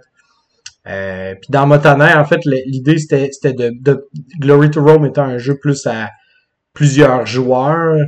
Euh, Motanai voulait vraiment se concentrer à être euh, un, très très bon jeu à deux. Euh, mais certains euh, certains grands fans finis de, de Glory to Rome vont dire que Motanai c'est une c'est, c'est, c'est une abomination euh, puis que c'est, c'est horrible comme jeu contrairement ouais, à il joue plus rapidement aussi. Ouais exact. Mais j'ai joué, j'ai joué une partie Glory to Rome pour vous dire et moi j'ai pas été impressionné Je l'ai joué à deux joueurs. Je sais pas si c'était la façon optimale de le jouer. Non, c'est un 3 4 que... Ouais, j'ai trouvé que visuellement, il était très lourd, qu'il y avait beaucoup de texte, beaucoup d'icônes qui étaient. Je, me sentais vraiment là, quasiment euh, enseveli sous les icônes, puis les images, puis le. Faut dire que visuellement, il est pas super joli non plus, mais il y a vraiment beaucoup de stock sur les cartes. Euh, les cartes multi-usage, c'est vraiment le fun. Par contre, ça fait qu'il y a beaucoup, beaucoup d'informations sur chacune des cartes. Donc, j'ai trouvé que tu passais beaucoup de temps à regarder tes cartes, lire tes cartes, pour dire OK, qu'est-ce qu'elle faisait donc celle-là? Puis tu passes souvent ton temps à revenir puis à relire tes cartes. Hmm. Mais j'aime, j'ai quand même bien aimé le dilemme de est-ce que cette carte-là, je vais vouloir bâtir, le, faire le bâtiment ou est-ce que je vais vouloir utiliser plus le, client ou le patron? Je me souviens plus c'est quoi le terme. Ou l'utiliser comme une ressource. Ou... Donc, c'est, ce côté-là de carte multi-usage, vraiment j'ai trouvé ça intéressant. Puis on va en reparler aussi dans quelques minutes euh, quand on va parler du prochain jeu. Je peux faire mon petit segway en fait avec ça, oh. même, si vous voulez. Ah oui. Euh, en 2007, je vais te laisser parler, Steve. Vas-y, c'est un de tes jeux préférés. C'est mon jeu favori, tout simplement, la star. Race for the Galaxy est arrivé, qui a quand même pris beaucoup de choses de Puerto Rico, justement lui, c'est qu'est-ce qu'il y a de particulier, c'est justement, c'est qu'on va faire une euh, sélection d'actions cachées mais simultanées. Donc, on va choisir, le, jeu euh, se, dispute en trois phases, justement, et on va choisir une action, on va la révéler, on va faire toutes les actions choisies. Et celui qui l'a choisi va avoir le bonus, justement, les autres vont avoir une action un petit peu moins forte. Mais l'aspect qui est le fun, c'est justement, en fonction de qu'est-ce qu'on va voir de nos adversaires, on va pouvoir second guesser les actions qu'ils vont faire. Donc, peut-être que justement, Vincent, je vois qu'il risque de coloniser. Moi, je voudrais coloniser, mais je voudrais faire aussi une production. Donc, je vais me dire, je, ferai pas je vais choisir l'action de production, puis je vais profiter de l'action de Vincent pour pouvoir coloniser. Donc, ça, là, ce qu'on est quatre, on en choisit juste une. À deux, il y a une petite variante où est-ce qu'on choisit deux cartes, que là, on est très en contrôle, justement, un petit peu comme Carnegie mais justement, le second guessing qui se passe du temps autour de la table. Il y a en plus l'aspect où est-ce qu'on va produire des ressources, mais lorsqu'on veut les vendre, c'est l'action avant. Donc, si on choisit c'est comme bizarre un peu au début, justement, dans la partie, parce que on peut pas produire dans un tour puis la vendre dans le même tour. Il va falloir faire l'action inverse. Ils ont, réglé ce bug-là, en fait, dans Roll for the Galaxy. Ils l'ont mis dans le bon ordre. Non, c'est vraiment une aberration. Non, je trouve que c'est pas, c'est pas, c'est pas un bug parce que l'affaire qui est le fun, que Vincent, c'est Vincent qui m'avait présenté ce jeu-là, justement. Puis l'affaire que j'aimais, c'est justement, c'est qu'au tour suivant, tu vas falloir tu te mettre à décider si j'ai une ressource jaune, elle va me rapporter beaucoup de cartes. Mais si je veux faire d'autres choses, ben Vincent va peut-être faire l'action de vente. Puis là, moi, je vais être obligé de vendre cette carte-là pour des points. Mais je veux pas des points, je voulais des cartes. Donc, je vais m'obliger à faire l'action de vente. Puis là, Vincent va savoir ça. Donc, Vincent, lui, il sait déjà, bon, je vais, je vais vendre, que je vais faire d'autres choses. Je vais placer une carte peut-être qui va me faire vendre une ressource qui va me donner peut-être des cartes ou encore plus de points. Donc, c'est justement ce petit aspect-là, justement, qui, la, séquence d'action que moi que j'aime dans Race versus Roll, justement. Ah, écoute, euh, je trouve que la, moi, je, moi, je trouve que justement, ça l'amène un, un, ça l'amène un aspect en fait de, prévision à long terme. Euh, puis euh, on parlait tantôt là de, on parlait, je parlais tantôt d'ergonomie. Je pense que Race, ça le fait de façon phénoménale. C'est un jeu que tu peux mettre dans un ziploc puis tu l'amènes. Merci bonsoir. Ça c'est incroyable. Euh, comment est-ce qu'un jeu peut te raconter une histoire aussi à partir d'un deck de peut-être un peu moins de 100 cartes? Euh, c'est fabuleux. Le gros le gros défaut de ce jeu-là, bon, en tant que tel, c'est, euh, on, le sait tous, c'est la question d'iconographie qui est imposante, intimidante. mais encore. on va se le dire, c'est probablement une des pires, des plus difficiles à comprendre au départ parce qu'elle est zéro intuitive. Oui, exact. J'ai trouvé rebutant un peu là, quand j'ai joué. Mais en même temps, c'est que, je veux dire, une fois que tu saisis... En fait, oui, je suis d'accord. Au départ, c'est vraiment intimidant parce que tu regardes le plateau l'aide de jeu, c'est rempli de, c'est rempli de trucs. C'est rempli, en fait, d'explications. Mais quand tu commences à jouer, tu fais, ah, c'est aussi simple que ça. C'est juste ça, en fait. Ça veut juste dire ça. C'est ça qui est vraiment, vraiment incroyable. Et surtout, l'avantage de Race, c'est que c'est un, c'est une course. Euh, c'est un autre tableau building où est-ce que la, la, partie peut se terminer là, très, très, très, très, très, très rapidement. Moi, à 12 cartes, c'est fini. Exactement. Donc, les, moi, mes parties à deux joueurs, là, c'est très rare que ça a ah. duré au-dessus de 45 minutes. Là, 20 minutes. À cette heure, je joue avec ma conjointe 20 minutes. Terminé.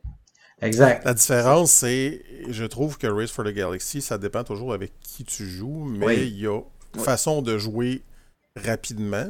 C'est-à-dire que tout le monde peut faire à peu près ses actions en même temps. Ça dépend toujours des actions. Parce qu'on s'entend que même si tu vas piocher, tu sais pas ce qui s'en vient de toute façon. Donc, euh, mhm. que tu pioches avant moi ou après moi, ça change pas grand-chose. Mais il y en a des joueurs qui vont dire non, non, on va le faire dans l'ordre de tour, chacun notre tour, puis ça, ralentit beaucoup le jeu. Donc, ça, dépend toujours avec quel type de joueur tu vas jouer.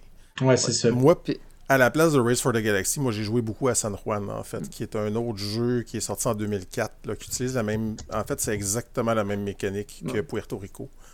Euh, donc, c'est la version jeu de cartes de Puerto Rico et c'est l'ancêtre aussi de Race for the Galaxy parce que c'est vraiment un des premiers qui a utilisé aussi les cartes à multi-usage que je mhm. parlais de, Glory to Rome.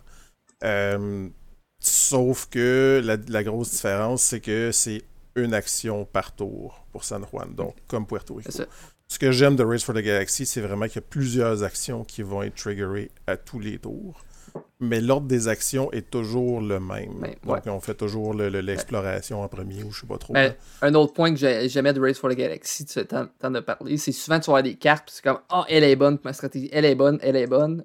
Puis là, tu Parce que le coût des, pour mettre une carte, c'est tes cartes. Donc, tu sais très bien que tu as tes cartes, tu vas en faire 4 sur tes 5 tu pourras pas y faire. Tu vas juste pouvoir en faire une. Les autres, tu vas devoir les défausser. ils vont disparaître de ta main cette petite prise de décision-là déchirante, justement. Oui, Est-ce que je m'en sers pour la construire ou pour aller coloniser la planète? Ou est-ce que je m'en sers pour payer quelque chose? C'est vraiment ce petit dilemme-là est vraiment intéressant parce que tu n'auras pas 72 cartes non plus. donc, tu n'auras pas le choix d'en scraper des bonnes à un moment donné. Si tu attends d'en avoir juste des poches pour les scraper, ben, tu feras rien.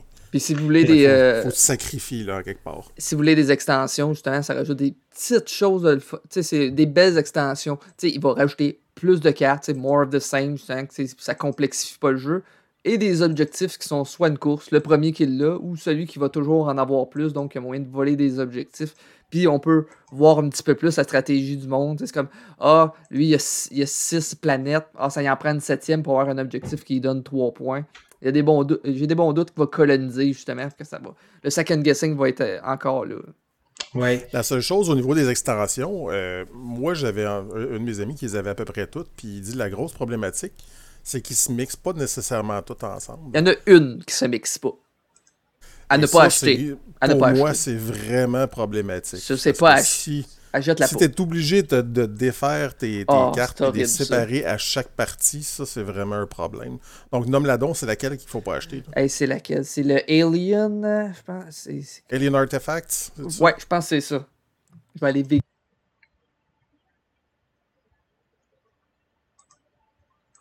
Écoute, je, je, je sais pas.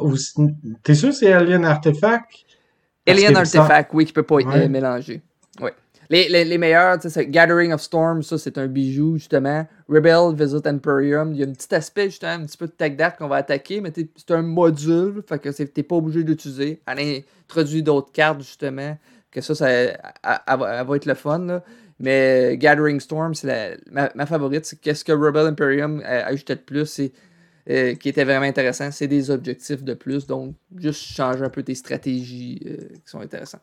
Ouais, parce que on, le, je pense un, un autre, un autre euh, point faible, si je peux me permettre de dire, de dire ça, de Race for the Galaxy, c'est qu'à un moment donné, après quelques parties, là, on s'entend quelques parties étant huit ou neuf parties, on commence à voir les mêmes cartes, on commence à savoir, ok, bon ben, je peux me diriger de telle ou telle manière, donc on commence à voir un peu des, des pantoufles, des patterns qui mm. s'installent là, on, on s'en va vers certaines directions, on devient pas de flore.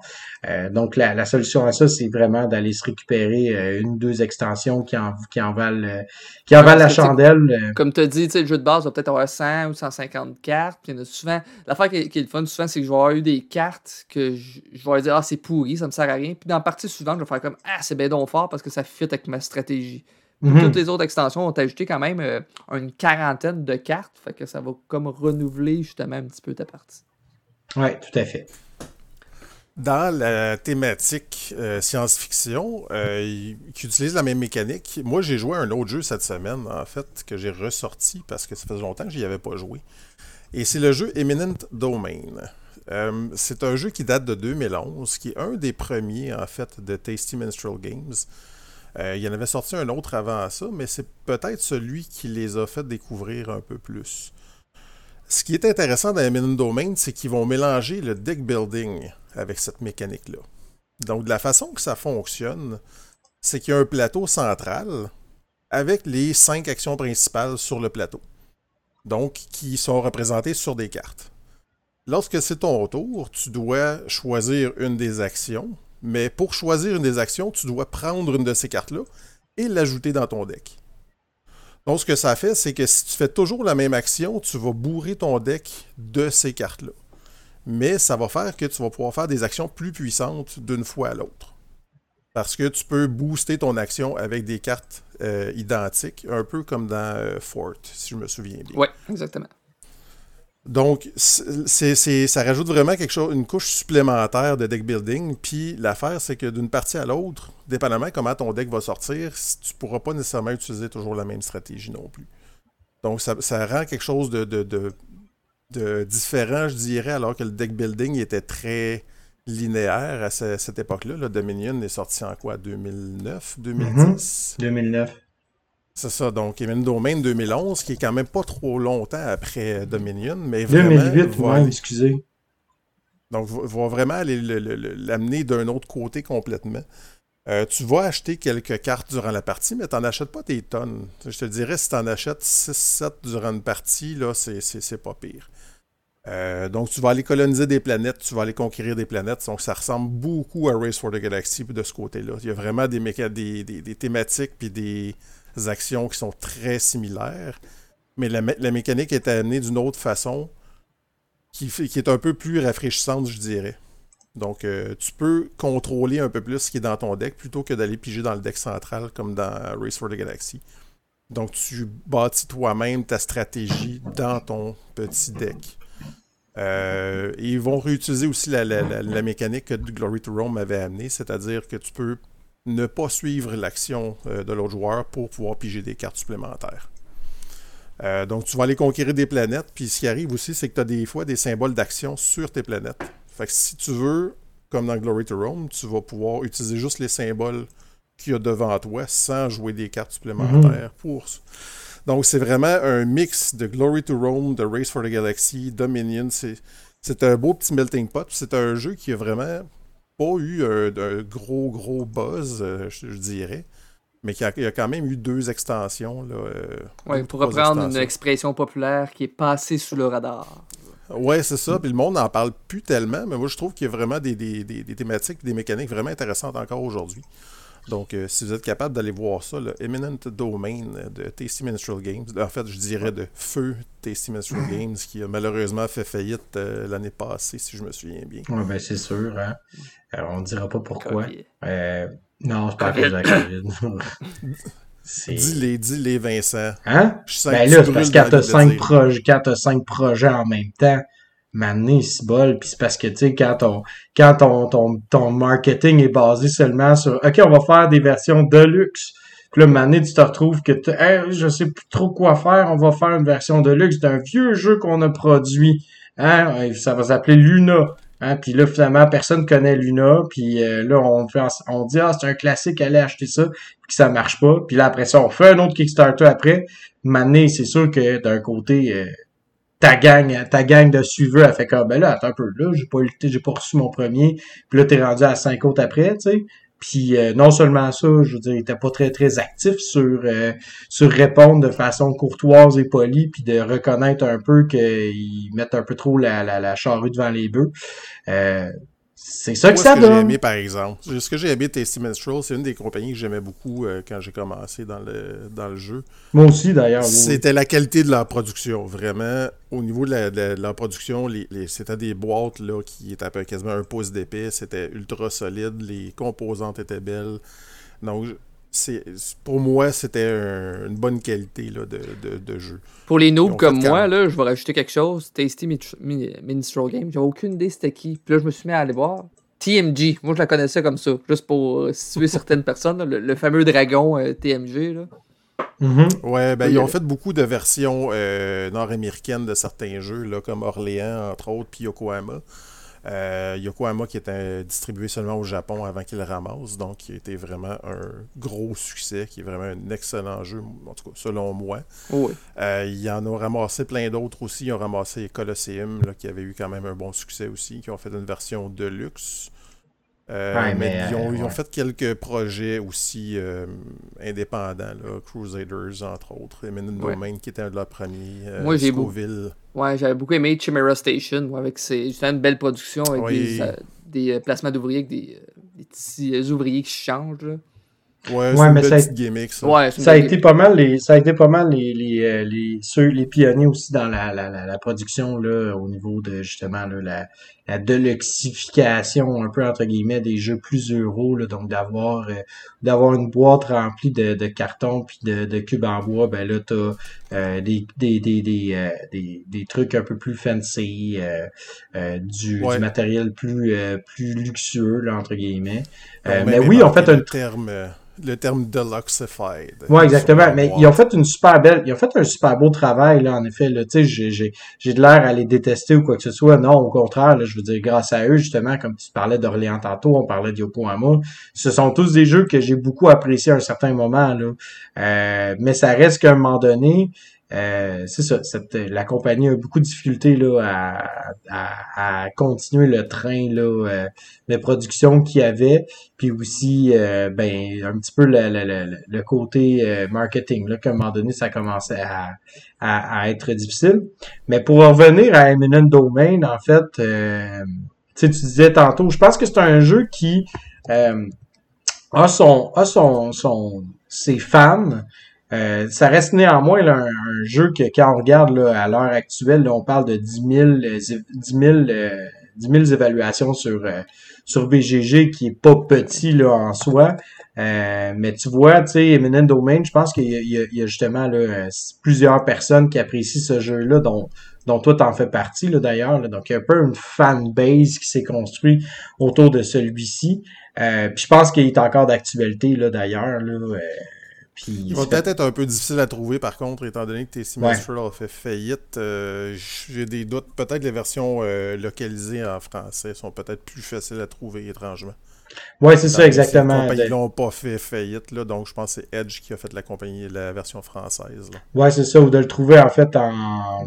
En, en, en, usager. Exactement, c'est ça. Donc, je pense que ça, c'est toujours une bonne option. Là. Euh, je pense que c'est ça. Eminent Domain, si, si, si euh, vous êtes fan de deck building, si vous êtes fan, en fait, euh, si vous aimez des jeux où est-ce que vous avez plus justement de, de, contrôle sur ce que vous désirez faire, où est-ce que vous voulez vous diriger, puis qu'il y ait cette mécanique, mais que vous trouvez la mécanique justement de sélection d'action super, super intéressante, définitivement, je pense que Eminent Domain a, a, cette particularité-là de sortir La seule chose que je pourrais dire de négatif, c'est que l'interaction entre les joueurs est très très mince. Il n'y a pas, euh, à part peut-être les cartes de, qu'on peut rechercher, qu'on peut rajouter à notre deck qui sont spéciales, il y en a une de chaque copie. Euh, c'est peut-être la seule chose, donc il va y avoir une course pour avoir qui va avoir va aller l'acheter en premier, mais sinon, l'interaction elle est très très très mince. Exact. pour ceux qui aiment mieux les, les jeux qui sont moins coupe-gorge, euh, ça peut les intéresser aussi. D'ailleurs, Race for the Galaxy, il n'y a pas beaucoup d'interaction non plus entre les joueurs. C'est surtout justement le second guessing justement de, des choses. Oui, un peu le bluff là, euh, de la sélection d'actions. C'est ça. Il, ouais, il y a quelques cartes qui viennent un peu interférer là, euh, avec les autres joueurs, mais c'est pas c'est pas un jeu en effet. Mais ça reste que Puerto Rico, Puerto Rico, excusez, Race for the Galaxy, c'est un jeu de 20 minutes, donc euh, euh, de jouer, puis, puis le, côté casse-tête est tellement, tellement euh, demandant que j'aurais de la difficulté à voir, mettons, quelqu'un qui, qui, peut commencer à mettre des bâtons dans les roues. Dans, péter mes cartes, là. Ouais, exactement. Là. Puis, tu sais, c'est un, c'est un tableau building qui a 12 cartes, là, puis il faut que, faut que ça, ça, ça configure tout ensemble. C'est une course. Ouais, c'est ça. Fait que je vois pas, en fait, euh, l'intérêt nécessairement d'ajouter une grosse couche d'interaction. Puis Minute Domain, par contre, c'est ça, c'est que l'avantage, c'est qu'il est très, il est très, l'interaction est à peu près au niveau d'un, d'un, d'un, euro, puis il est beaucoup plus aussi euro-ish, là, où est-ce qu'on a l'impression de, faire des, de, de, de, faire de, de faire euh, euh, de construire de quoi à long terme là puis qui va euh, qui, qui va avoir une certaine un sentiment de satisfaction là, relié à ça là. Puis on a joué une partie à trois joueurs, puis ça a pris une heure, même pas une, en fait, en bas d'une heure, incluant les explications, puis c'était deux joueurs qui avaient jamais joué. Donc, euh, je dirais que 45 minutes, là, 15 minutes par joueur, euh, c'est très logique. Là. Ouais, exact. Donc c'est quand même assez rapide comme jeu, donc ça se prend très bien, c'est très fluide. Moi j'aime bien ce, petit jeu. Euh, je vais vous parler du prochain, qui est un peu le dernier là, dans, la, dans la liste. En 2019, un jeu qui s'appelle Tiny Towns. Là, il y en a qui vont me dire que c'est pas une mécanique de sélection d'action. Mais oui. Euh, oui, c'est comme à mi-chemin un peu entre le bingo et la sélection d'action. C'est ça qui est un peu drôle parce que t'as un joueur qui va décider quelle couleur de cube on va mettre. Et tout le monde doit absolument mettre cette, euh, cette couleur de cube-là sur son plateau.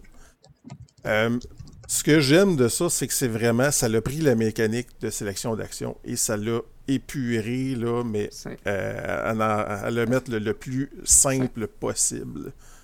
Donc, c'est vraiment ultra simple et ça l'a aussi obligé les joueurs à faire l'action. Je pense que c'est un des premiers qui vraiment oblige les joueurs à faire l'action qui est, euh, qui est choisie. Ouais. Mais justement, c'est un, par contre, du terme obligeant, je vois que c'est un jeu de 1 à 6 plus que t'es joueur, moins que tu te contrôles sa game, ça n'a pas de sens. Ouais. Moi, je... Oui, effectivement, tu as, moins de contrôle, mais si je me souviens bien, il y a, y a, une, mécanique quand tu es à plus que 4 joueurs. Ah, ok. Donc, euh, je pense que tu peux choisir ta couleur ou il y a quelque chose là, euh, quand tu es à plus que. Euh, quand tu à beaucoup de joueurs. Mais oui, effectivement, ça peut être très, très, très coupe-gorge. C'est, un jeu, en fait, où tu as une petite euh, plaquette là, de 4x4 et tu dois mettre un cube par, euh, par case. Et tu peux, à un moment donné, si tu as mis les cubes dans le bon ordre, dans les bons endroits, puis que tu t'es pas fourré dans tes affaires, ce qui arrive régulièrement, ben tu peux enlever ces cubes-là pour mettre un petit bâtiment, donc qui va rapporter certains points. Ça ressemble un peu au jeu de, merging qu'on voit sur les applications mobiles.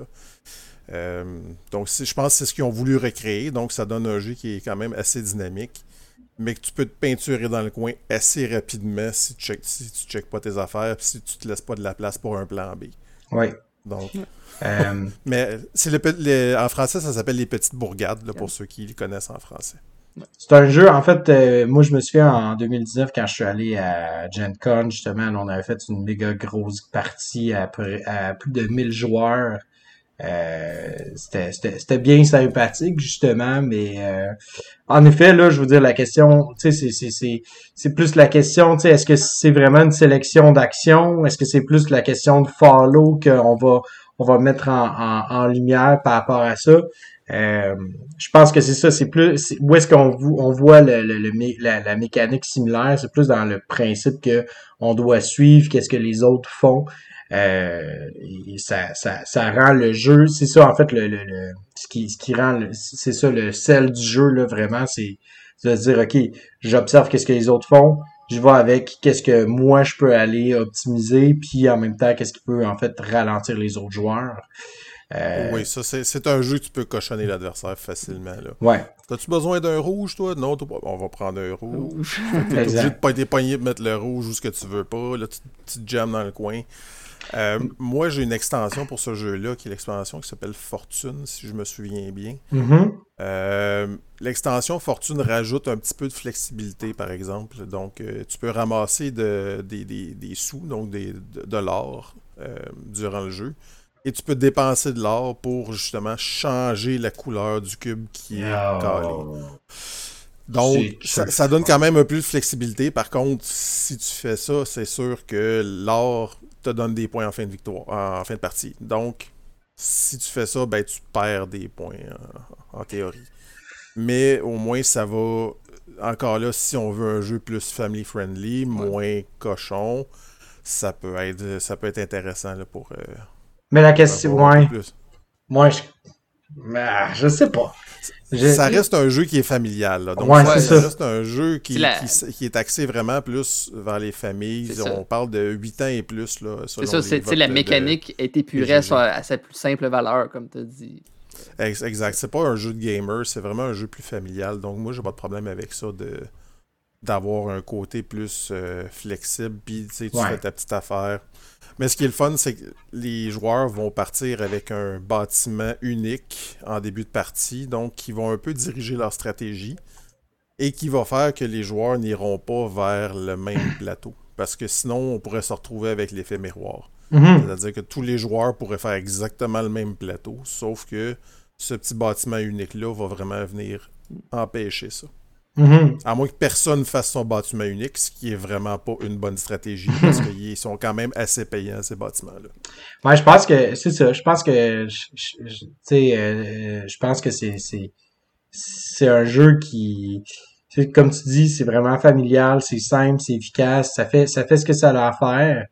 Euh, puis tu vois la version, la version là, à plusieurs, là, euh, tu sais, comme nous autres, qu'est-ce qu'on faisait là à, au Gen Con, en fait, à sa plus simple forme, c'était vraiment une, euh, une version où est-ce que bon, les, les gens pigeaient au hasard là, les, les cubes. Puis nous autres, fallait que tout le monde les ajoute à leur à leur plateau. Euh, c'était une drôle d'expérience en fait là, de faire ça à plusieurs là euh, au, au, Gen Con. Ça a été vraiment vraiment fabuleux. Euh, puis le jeu en tant que tel reste sympathique. Donc tu, tu, tu peux comparer aussi ce que les autres font avec ce que toi tu fais. Euh, puis c'est rapide c'est efficace donc, euh, ça permet de juste rejouer encore ou simplement sortir ça, là, comme tu as dit, avec pas mal monsieur, madame, tout le monde. Puis euh, euh, c'est vrai que l'extension, c'est ça. Tu sais, ça vient un peu, ça vient, ça vient répondre à ce à ce à cette à cette demande de flexibilité-là qui peut provenir de, de, de mettons ma belle-mère qui est fâchée, puis je veux passer un bon je veux passer un bon spin de Noël. Donc je veux. tu veux pas te mettre la belle-mère à dos. Ça, exact, c'est ça. Sinon, je vais, me, permettre de mettre un dernier titre sûrement. En fait, ce sera pas un dernier, ça va être un avant-dernier parce que moi aussi j'en ai un. Ah, t'as oh. Mais moi, c'est de. Des surprises, j'aime ça les surprises. J'ai 2021. Toi, c'est quelle année? 2018. Ah, t'as ça avec le Ok. Euh... Bon, l'évolution. Ben, en fait, je, écoute, je pense, mais je pense qu'à la base, là, les gars, tu sais, ce sera pas lui, ce sera pas de lui dont je parle, là, mais je pense qu'à la base, on n'a pas le choix. On a, vous avez peut-être pas joué à Twilight Imperium, mais je pense qu'il faut en parler là, en tant que tel. Là, euh, ah euh, c'est un peu un incontournable qu'il qui, qui, faut qu'on parle en tant que tel. Euh, tout d'abord, Twilight Imperium, qui est un jeu qui a révolutionné là, le, qui a révolutionné là, tout le, monde du jeu, puis qui encore aujourd'hui là, c'est un incontournable. c'est familial, ça. Hein? C'est tout à fait familial, c'est accessible, c'est rapide aussi comme jeu.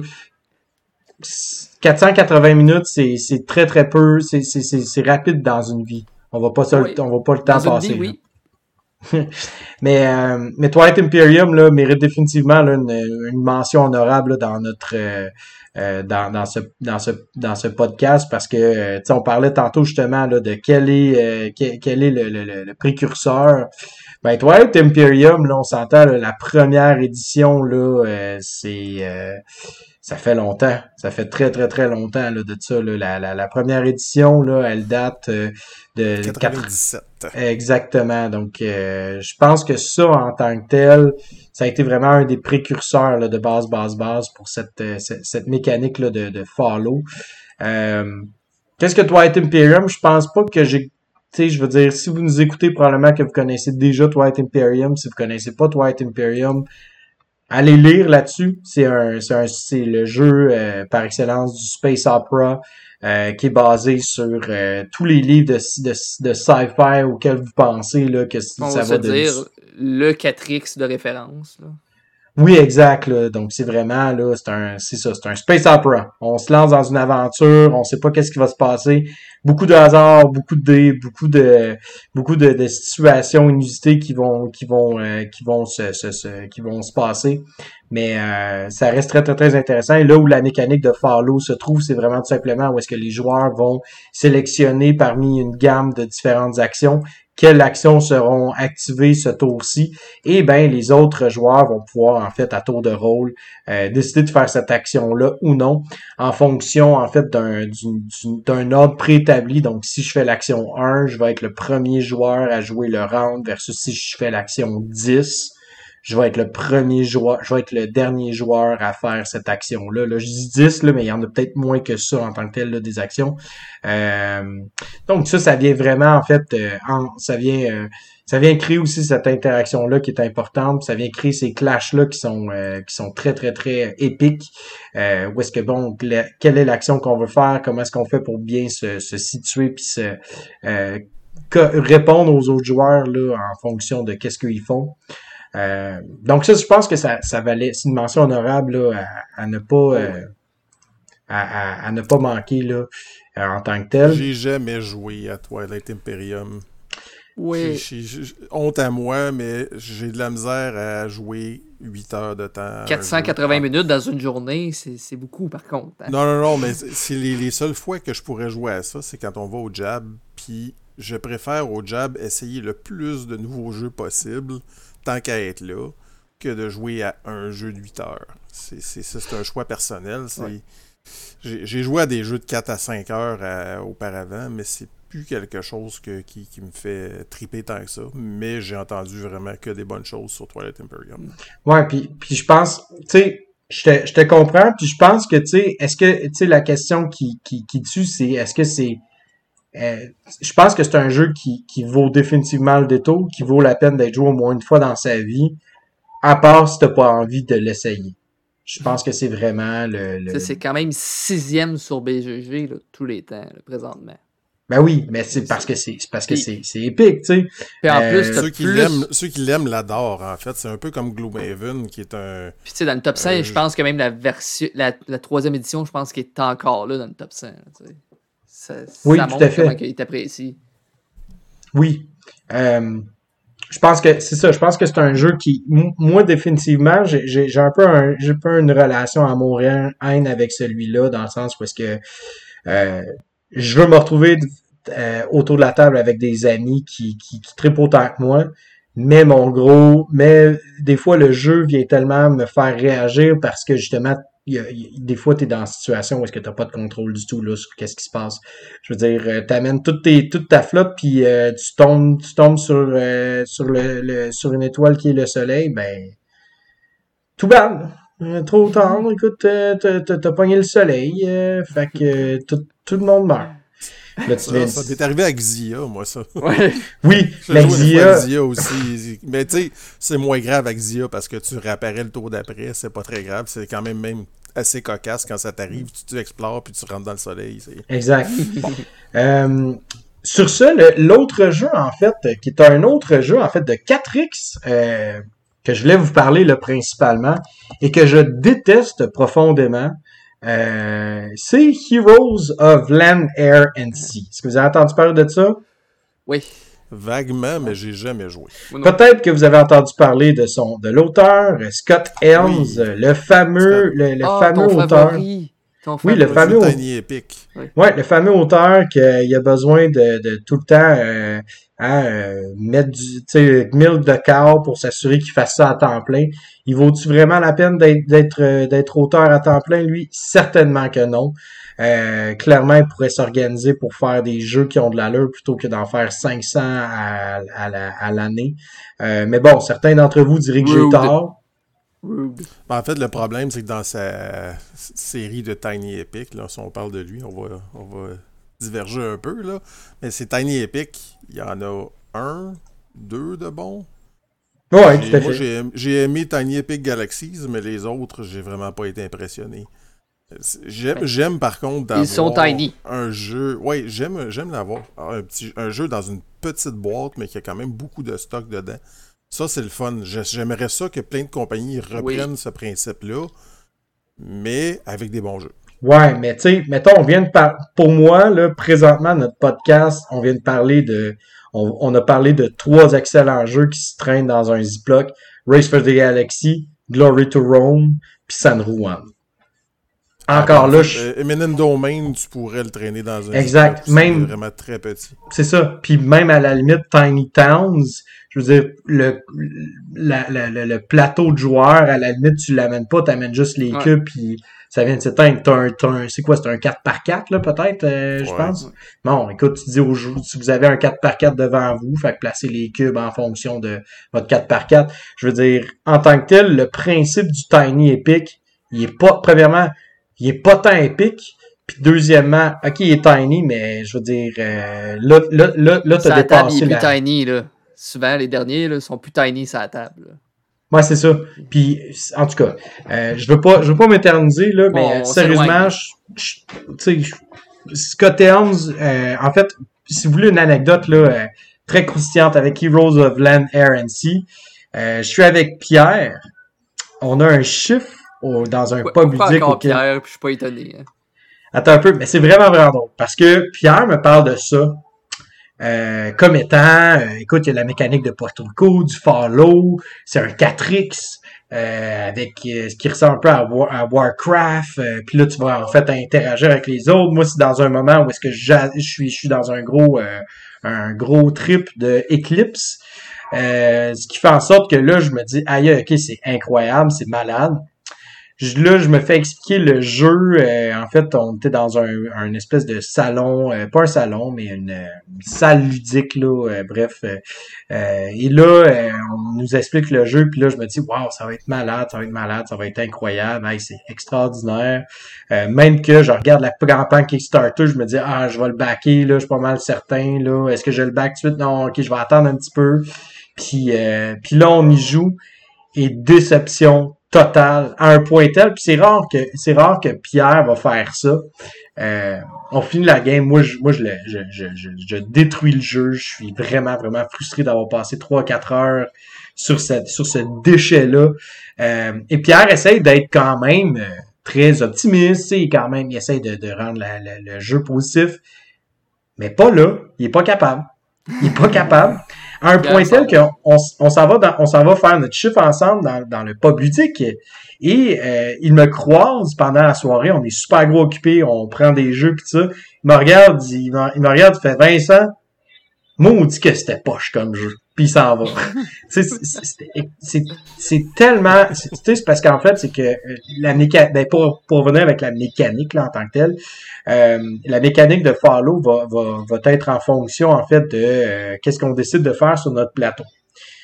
La petite twist, c'est que oui, on a une action là assez générique, mais le problème, c'est qu'il y a tellement des pouvoirs, il y, a, il y, a, trop de pouvoirs asymétriques, ce qui fait en sorte que, mettons, toi, Antoine, qui décide de faire telle action, là, c'est que toi, tu peux ajouter, mettons, telle option, telle option, puis telle option pendant ton tour. Là, moi, je vais te suivre, mais là, quand moi, je te suis, je peux être capable de faire telle option, telle option, telle option, mais là, Steve, il est pas capable de faire telle option, telle option, telle option, ce qui fait en sorte que pendant que toi, tu fais ton action, puis que moi, j'aurais déjà prévu en théorie ce que je voulais faire, euh, ben là, je me retrouve à faire Ah, mais là, attends un peu, j'avais pas vu que tu peux faire ça. Je vais, je vais revenir en arrière, je vais faire mon tour. Puis là, moi, je m'en vais vers Steve. Puis là, mettons, Steve, il arrive, puis il va faire son tour. Puis là, il va faire telle, telle, telle, telle, telle affaire. Puis là, il va détruire toute ma, toute ma stratégie parce que j'avais pas vu c'est quoi les habiletés particulières de Steve? Parce que c'est écrit là c'est écrit en tout petit parce qu'il y a tellement de lectures. On parlait tantôt de Race for the Galaxy euh, ben Tiny euh, Heroes of Land est encore pire au niveau de l'aide de jeu parce que l'aide de jeu est en fonction de la, la, la faction que tu joues. J'y ai rejoué une deuxième fois et j'ai pas aimé plus ça que d'autres choses. Euh, c'est euh, c'est vraiment pas euh, c'était pas vraiment le fun c'était pas vraiment euh, c'était pas trépidant il y avait pas grand chose il y a une construire on essaie de construire puis encore là est-ce que vraiment c'est un c'est un 4x ou c'est un 3x c'est plus un 3x euh, et non je ne parle pas d'un d'un vidéo de pornographie euh, mais quand même si si on peut le comparer à la pornographie c'est cette fameuse pornographie que vous ne voulez pas voir euh, c'est pas très, c'est ça. Donc, euh, je voulais faire mention spéciale de lui, juste pour y vomir, pour vomir davantage sur Scott Helms et ce, ce jeu-là qui, devait être le plus DI de ce dernier. Moi, je vais en parler un dernier vite vite, mais je ne parlerai pas du jeu dans l'ensemble. C'est que sa mécanique, justement, de sélection d'action qui est fun, c'est un jeu de 2021 d'Alexander Pfister. C'est Boone Lake qui est sorti. Boone Lake, qu'est-ce qui est le fun? C'est que tu as sept actions puis tu sélectionnes une action et les autres auront une action bonus, comme du temps Puerto Rico, qui est moins euh, bonne. Mais en plus, cette action-là est reliée à une sorte de carte. Donc, il y a trois sortes de cartes. Il y a du, justement, du end management, justement, à faire euh, double utilisation des cartes aussi. Mais l'affaire qui est le fun, c'est une fois que tu as sélectionné cette action-là, c'est que cette, action-là va aller en bas. Et si tu sélectionnes les actions en bas, tu auras une pénalité, justement. Donc, on pourrait toujours prendre la même action, mais justement, on va être pénalisé après ça, ça glisse et justement, ça va rendre des actions plus intéressantes. Que cette mécanique-là, elle était le fun. Par contre, l'iconographie de ce jeu-là, j'ai tenté de jouer à ce jeu-là. J'ai tenté, on me l'a expliqué. Et l'iconographie, là.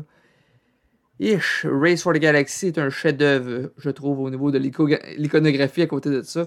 Chaque icône, je, ne comprenais pas les icônes. Les personnes autour de la table ne comprenaient pas les icônes. On, a fait deux tours de, de table, après on l'a rangé.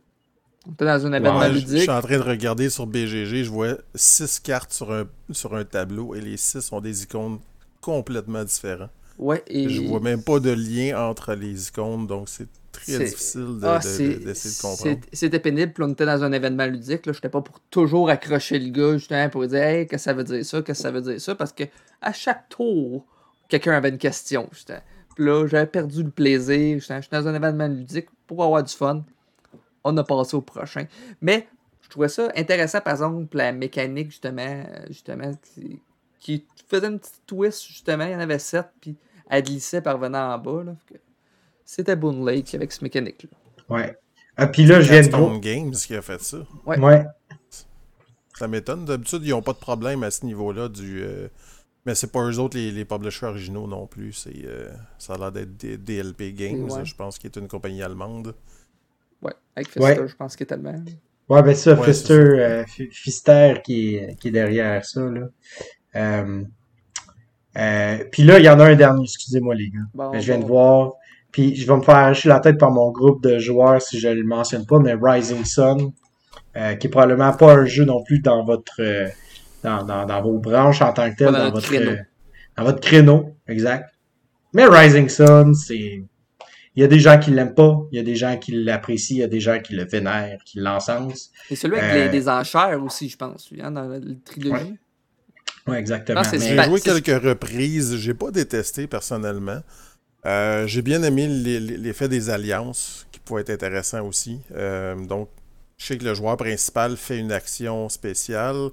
il reçoit un bonus. Et si la personne avec qui il est en alliance aussi reçoit le bonus.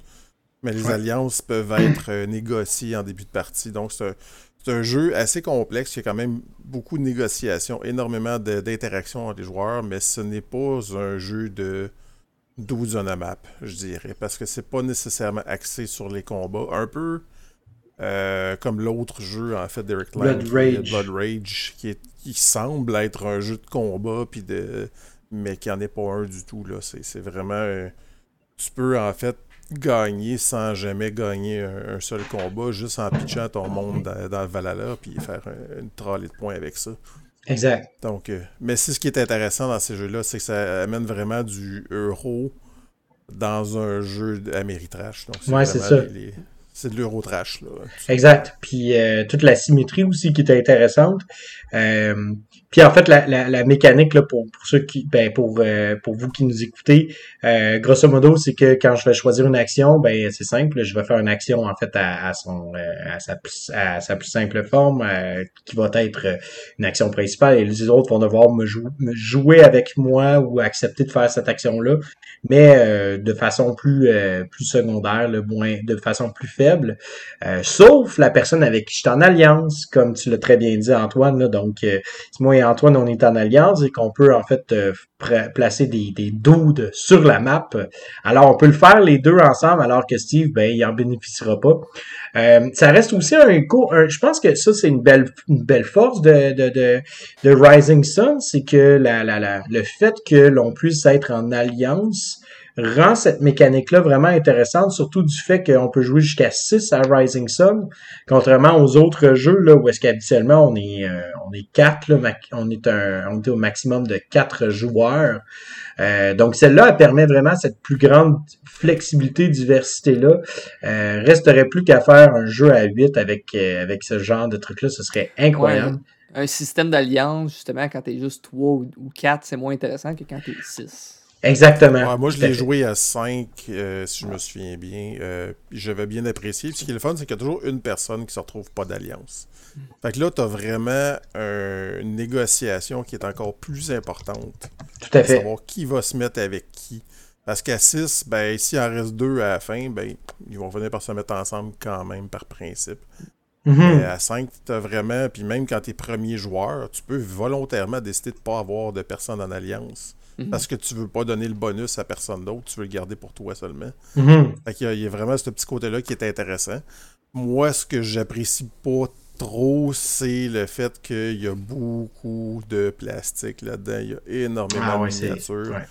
Et tous les bonhommes, ok, lui, fait quoi donc? Parce que tu as beaucoup de monstres différents en plus qui ont toutes des, habiletés spéciales. Ah. Donc il y a quand même beaucoup de, choses à vérifier euh, avant les combats. Euh, les combats qui ont quand même aussi une espèce de mécanique étrange de, de, de, de bidding, de blind bidding sur certaines habilités. Donc, tu vas payer si tu veux te retirer, si tu veux attaquer, je sais plus trop quoi exactement. Là. Ça fait longtemps que j'ai pas joué, mais c'était un peu une gimmick que j'ai trouvé au niveau du combat, que j'ai trouvé que les l'issue du combat était facile à prévoir. C'est le point négatif que j'ai souvent entendu sais, des fois, tu voulais faire un bidding, mais finalement, l'autre biddait quasiment rien, puis que là, tu viens de perdre beaucoup de stock pour juste un combat. Ouais, mais Souvent, souvent c'est que c'était tellement débalancé d'un côté du combat que tu as un joueur qui se retrouve à, euh, à tout miser, puis l'autre, il mise rien parce qu'il sait qu'il va perdre de toute façon, mais l'autre n'a pas le choix de tout miser parce que si l'autre, il, il mise rien. Donc, c'est en tout cas, j'ai trouvé que c'était juste ça qui était un peu euh, lacking, on va dire, qui était un peu euh, sous-optimal. Ben, je pense que, en même temps, ça, ces éléments-là, c'est. C'est comment? C'est juste pas pour tous. Exact. Tu sais, je veux dire, cette, cette mécanique-là d'enchère, là, au final, euh, on la retrouve un petit peu aussi, euh, tu sais, euh, indirectement quand tu joues à Blood Rage, puis que tu mets une carte en jeu, puis que cette carte-là te, te fait rajouter. C'est une forme aussi d'enchère cachée, là, si on peut se permettre de le dire comme ça. Euh, c'est juste que dans Rising Sun, en effet, là, c'est que ça a quand même une, c'est, il y a quand même une importance cruciale. ça reste qu'il y a des manières qui sont très différentes de faire des points aussi. mais je pense que le, le, vraiment le crux du jeu, l'essence même, là, ça provient vraiment de l'interaction qui est autour de la table avec les actions, puis euh, de, se positionner là en, faveur de telle ou telle situation. Euh, puis, euh, ben encore là, c'est un jeu qui dure un certain temps, donc on parle un minimum de trois heures. si le jeu pouvait durer deux heures, moi je pense que ce serait encore, il serait définitivement plus élevé. Encore plus, comme tu l'as dit avec le plastique, je veux dire ça, c'est quelque chose qui, selon moi, est vraiment ah, je trouve que, comme tu as dit, là, c'est long à placer, à mettre en place, c'est long à ranger. Puis particulièrement avec les cartes. Chaque carte va te donner justement l'habilité du monstre, mais tu sais, la carte, elle est au bout de la table. Je veux dire, on joue à six joueurs. Ça aurait été peut-être un, un standy avec des statistiques dessus. Ou encore, ou encore tout simplement, je veux dire, c'est, c'est, que la carte, tout le monde va devoir se la passer d'une personne à une autre pour voir, OK, quel est l'effet de cette carte-là? Mais là, c'est parce qu'il y a, y, a, y a sept ou huit cartes là, qui sont à la disposition de tous et chacun. Donc là, est-ce qu'on va faire le tour de chacun? Euh, ça aurait, été, ça aurait pu être réglé avec une, une forme d'iconographie ou peu importe. Là. Donc, euh, ça, ça a été une grosse critique là aussi du jeu. Euh, puis, ben, dans la même, dans la même veine, euh, écoute, il y en a plein d'autres qu'on a, qu'on n'a pas mentionné. Là, je pense aussi, on parlait de Race for the Galaxy, on n'a pas mentionné Roll, on n'a pas mentionné New Frontiers. On n'a pas mentionné aussi là, lequel autre que, que, que, que je venais de voir. Euh, Broom Service qui a gagné en fait le, le, le Kennerspiel il y a quelques années de ça, là, quand même, en 2015. Là, c'était-tu le, ouais, c'était le Kennerspiel, qui était un des premiers de Fister, en fait, euh, puis qui a vraiment été, euh, qui, qui, était super bon, là, qui était vraiment, euh, qui était très, très, très intéressant. Mais... Le premier n'était pas Oh My Goods? Oui, tu as raison. En fait, non, c'est The Minds of Zavendor, son premier. Mais Broom Service, c'était dans un de ses premiers, là. Donc, là, 2015, là, il a fait un peu un, il a fait un tollé avec euh, ses quatre titres, un peu comme euh, Volgan Vache a fait, là, aussi, là. Donc, en 2015, il a produit Oh My Goods, Mombasa Broom Service, puis Isle of Sky. Euh, ça reste Isle of, ça reste Mombasa Isle of Sky, je trouve c'est meilleur de cette année-là. Mais après ça, c'est ça qui l'a vraiment mis là, sur le. Sur, sur bah, la... ça risque d'être un, un, auteur qu'on risque peut-être de parler, voir justement comment il a évolué euh, là-dedans. Définitivement, oui, tout à fait. Il y a eu quand même une belle évolution. Donc, euh... Bon, ben, euh, écoute, c'est, on va, je pense que ça, ça, ça va être bon pour, euh, pour, un premier épisode, en fait, un, un deuxième épisode, même ouais. si c'est le premier. C'est, c'est, c'est ça. Alors, j'espère que les auditeurs ont apprécié le nouveau concept euh, qui devrait être présent d'ici le début de la prochaine saison officielle de Balado Ludique. Euh, voyez ça un peu comme la version Balado Ludique de l'émission Sucré-Salé. Euh, mais Ah avec Steve puis Vincent à la place de Guy Jodoin puis Varda Étienne. je pense qu'on est en bonne compagnie. Ouais. Alors, puis, euh... Si vous avez des suggestions de jeux euh, que vous voulez qu'on essaye ou qu'on analyse puis qu'on regarde l'évolution, n'hésitez pas à nous écrire aussi. Oui. Euh, je sais pas les gars si vous avez quelque chose à rajouter en, à la fin. Non, c'était bien cool comme concept. J'ai bien hâte de voir les prochains épisodes de, de qu'est-ce qu'on va jaser. J'aime bien ça parler des mécaniques, justement, comment ça évolue. Puis euh, de, de, mon côté, en fait, je pense que euh, on, a, on, a, on, a, parlé énormément de différents jeux, mais c'est de savoir aussi qu'est-ce que qu'est-ce que vous, les chers auditeurs, vous pensez. Est-ce que est-ce qu'on va est-ce qu'on va de l'avant avec cette mécanique là de, de, de follow, de, de sélection d'action et tout ça? Est-ce qu'on va vers l'arrière? Est-ce qu'on va un pas de côté? Euh, c'est quoi vos jeux préférés à vous autres, dans le fond? Euh, Peut-être que Heroes of Sea, tu l'adores, puis euh, tu l'as tu l'as à côté de ton lit à la place de, à la place de ta femme. Puis que là, je viens de te, je viens de te, te, te je viens de, de, de, de, te couper en, de te couper les deux jambes en deux. C'est correct, il serait temps que tu commences à réfléchir à avoir une femme au lieu d'avoir un jeu de merde à côté de toi. Et sur ceci, on vous dit à la prochaine tout le monde et merci beaucoup d'avoir été à l'écoute. Merci les gars. Ciao. Yes, bon jouage.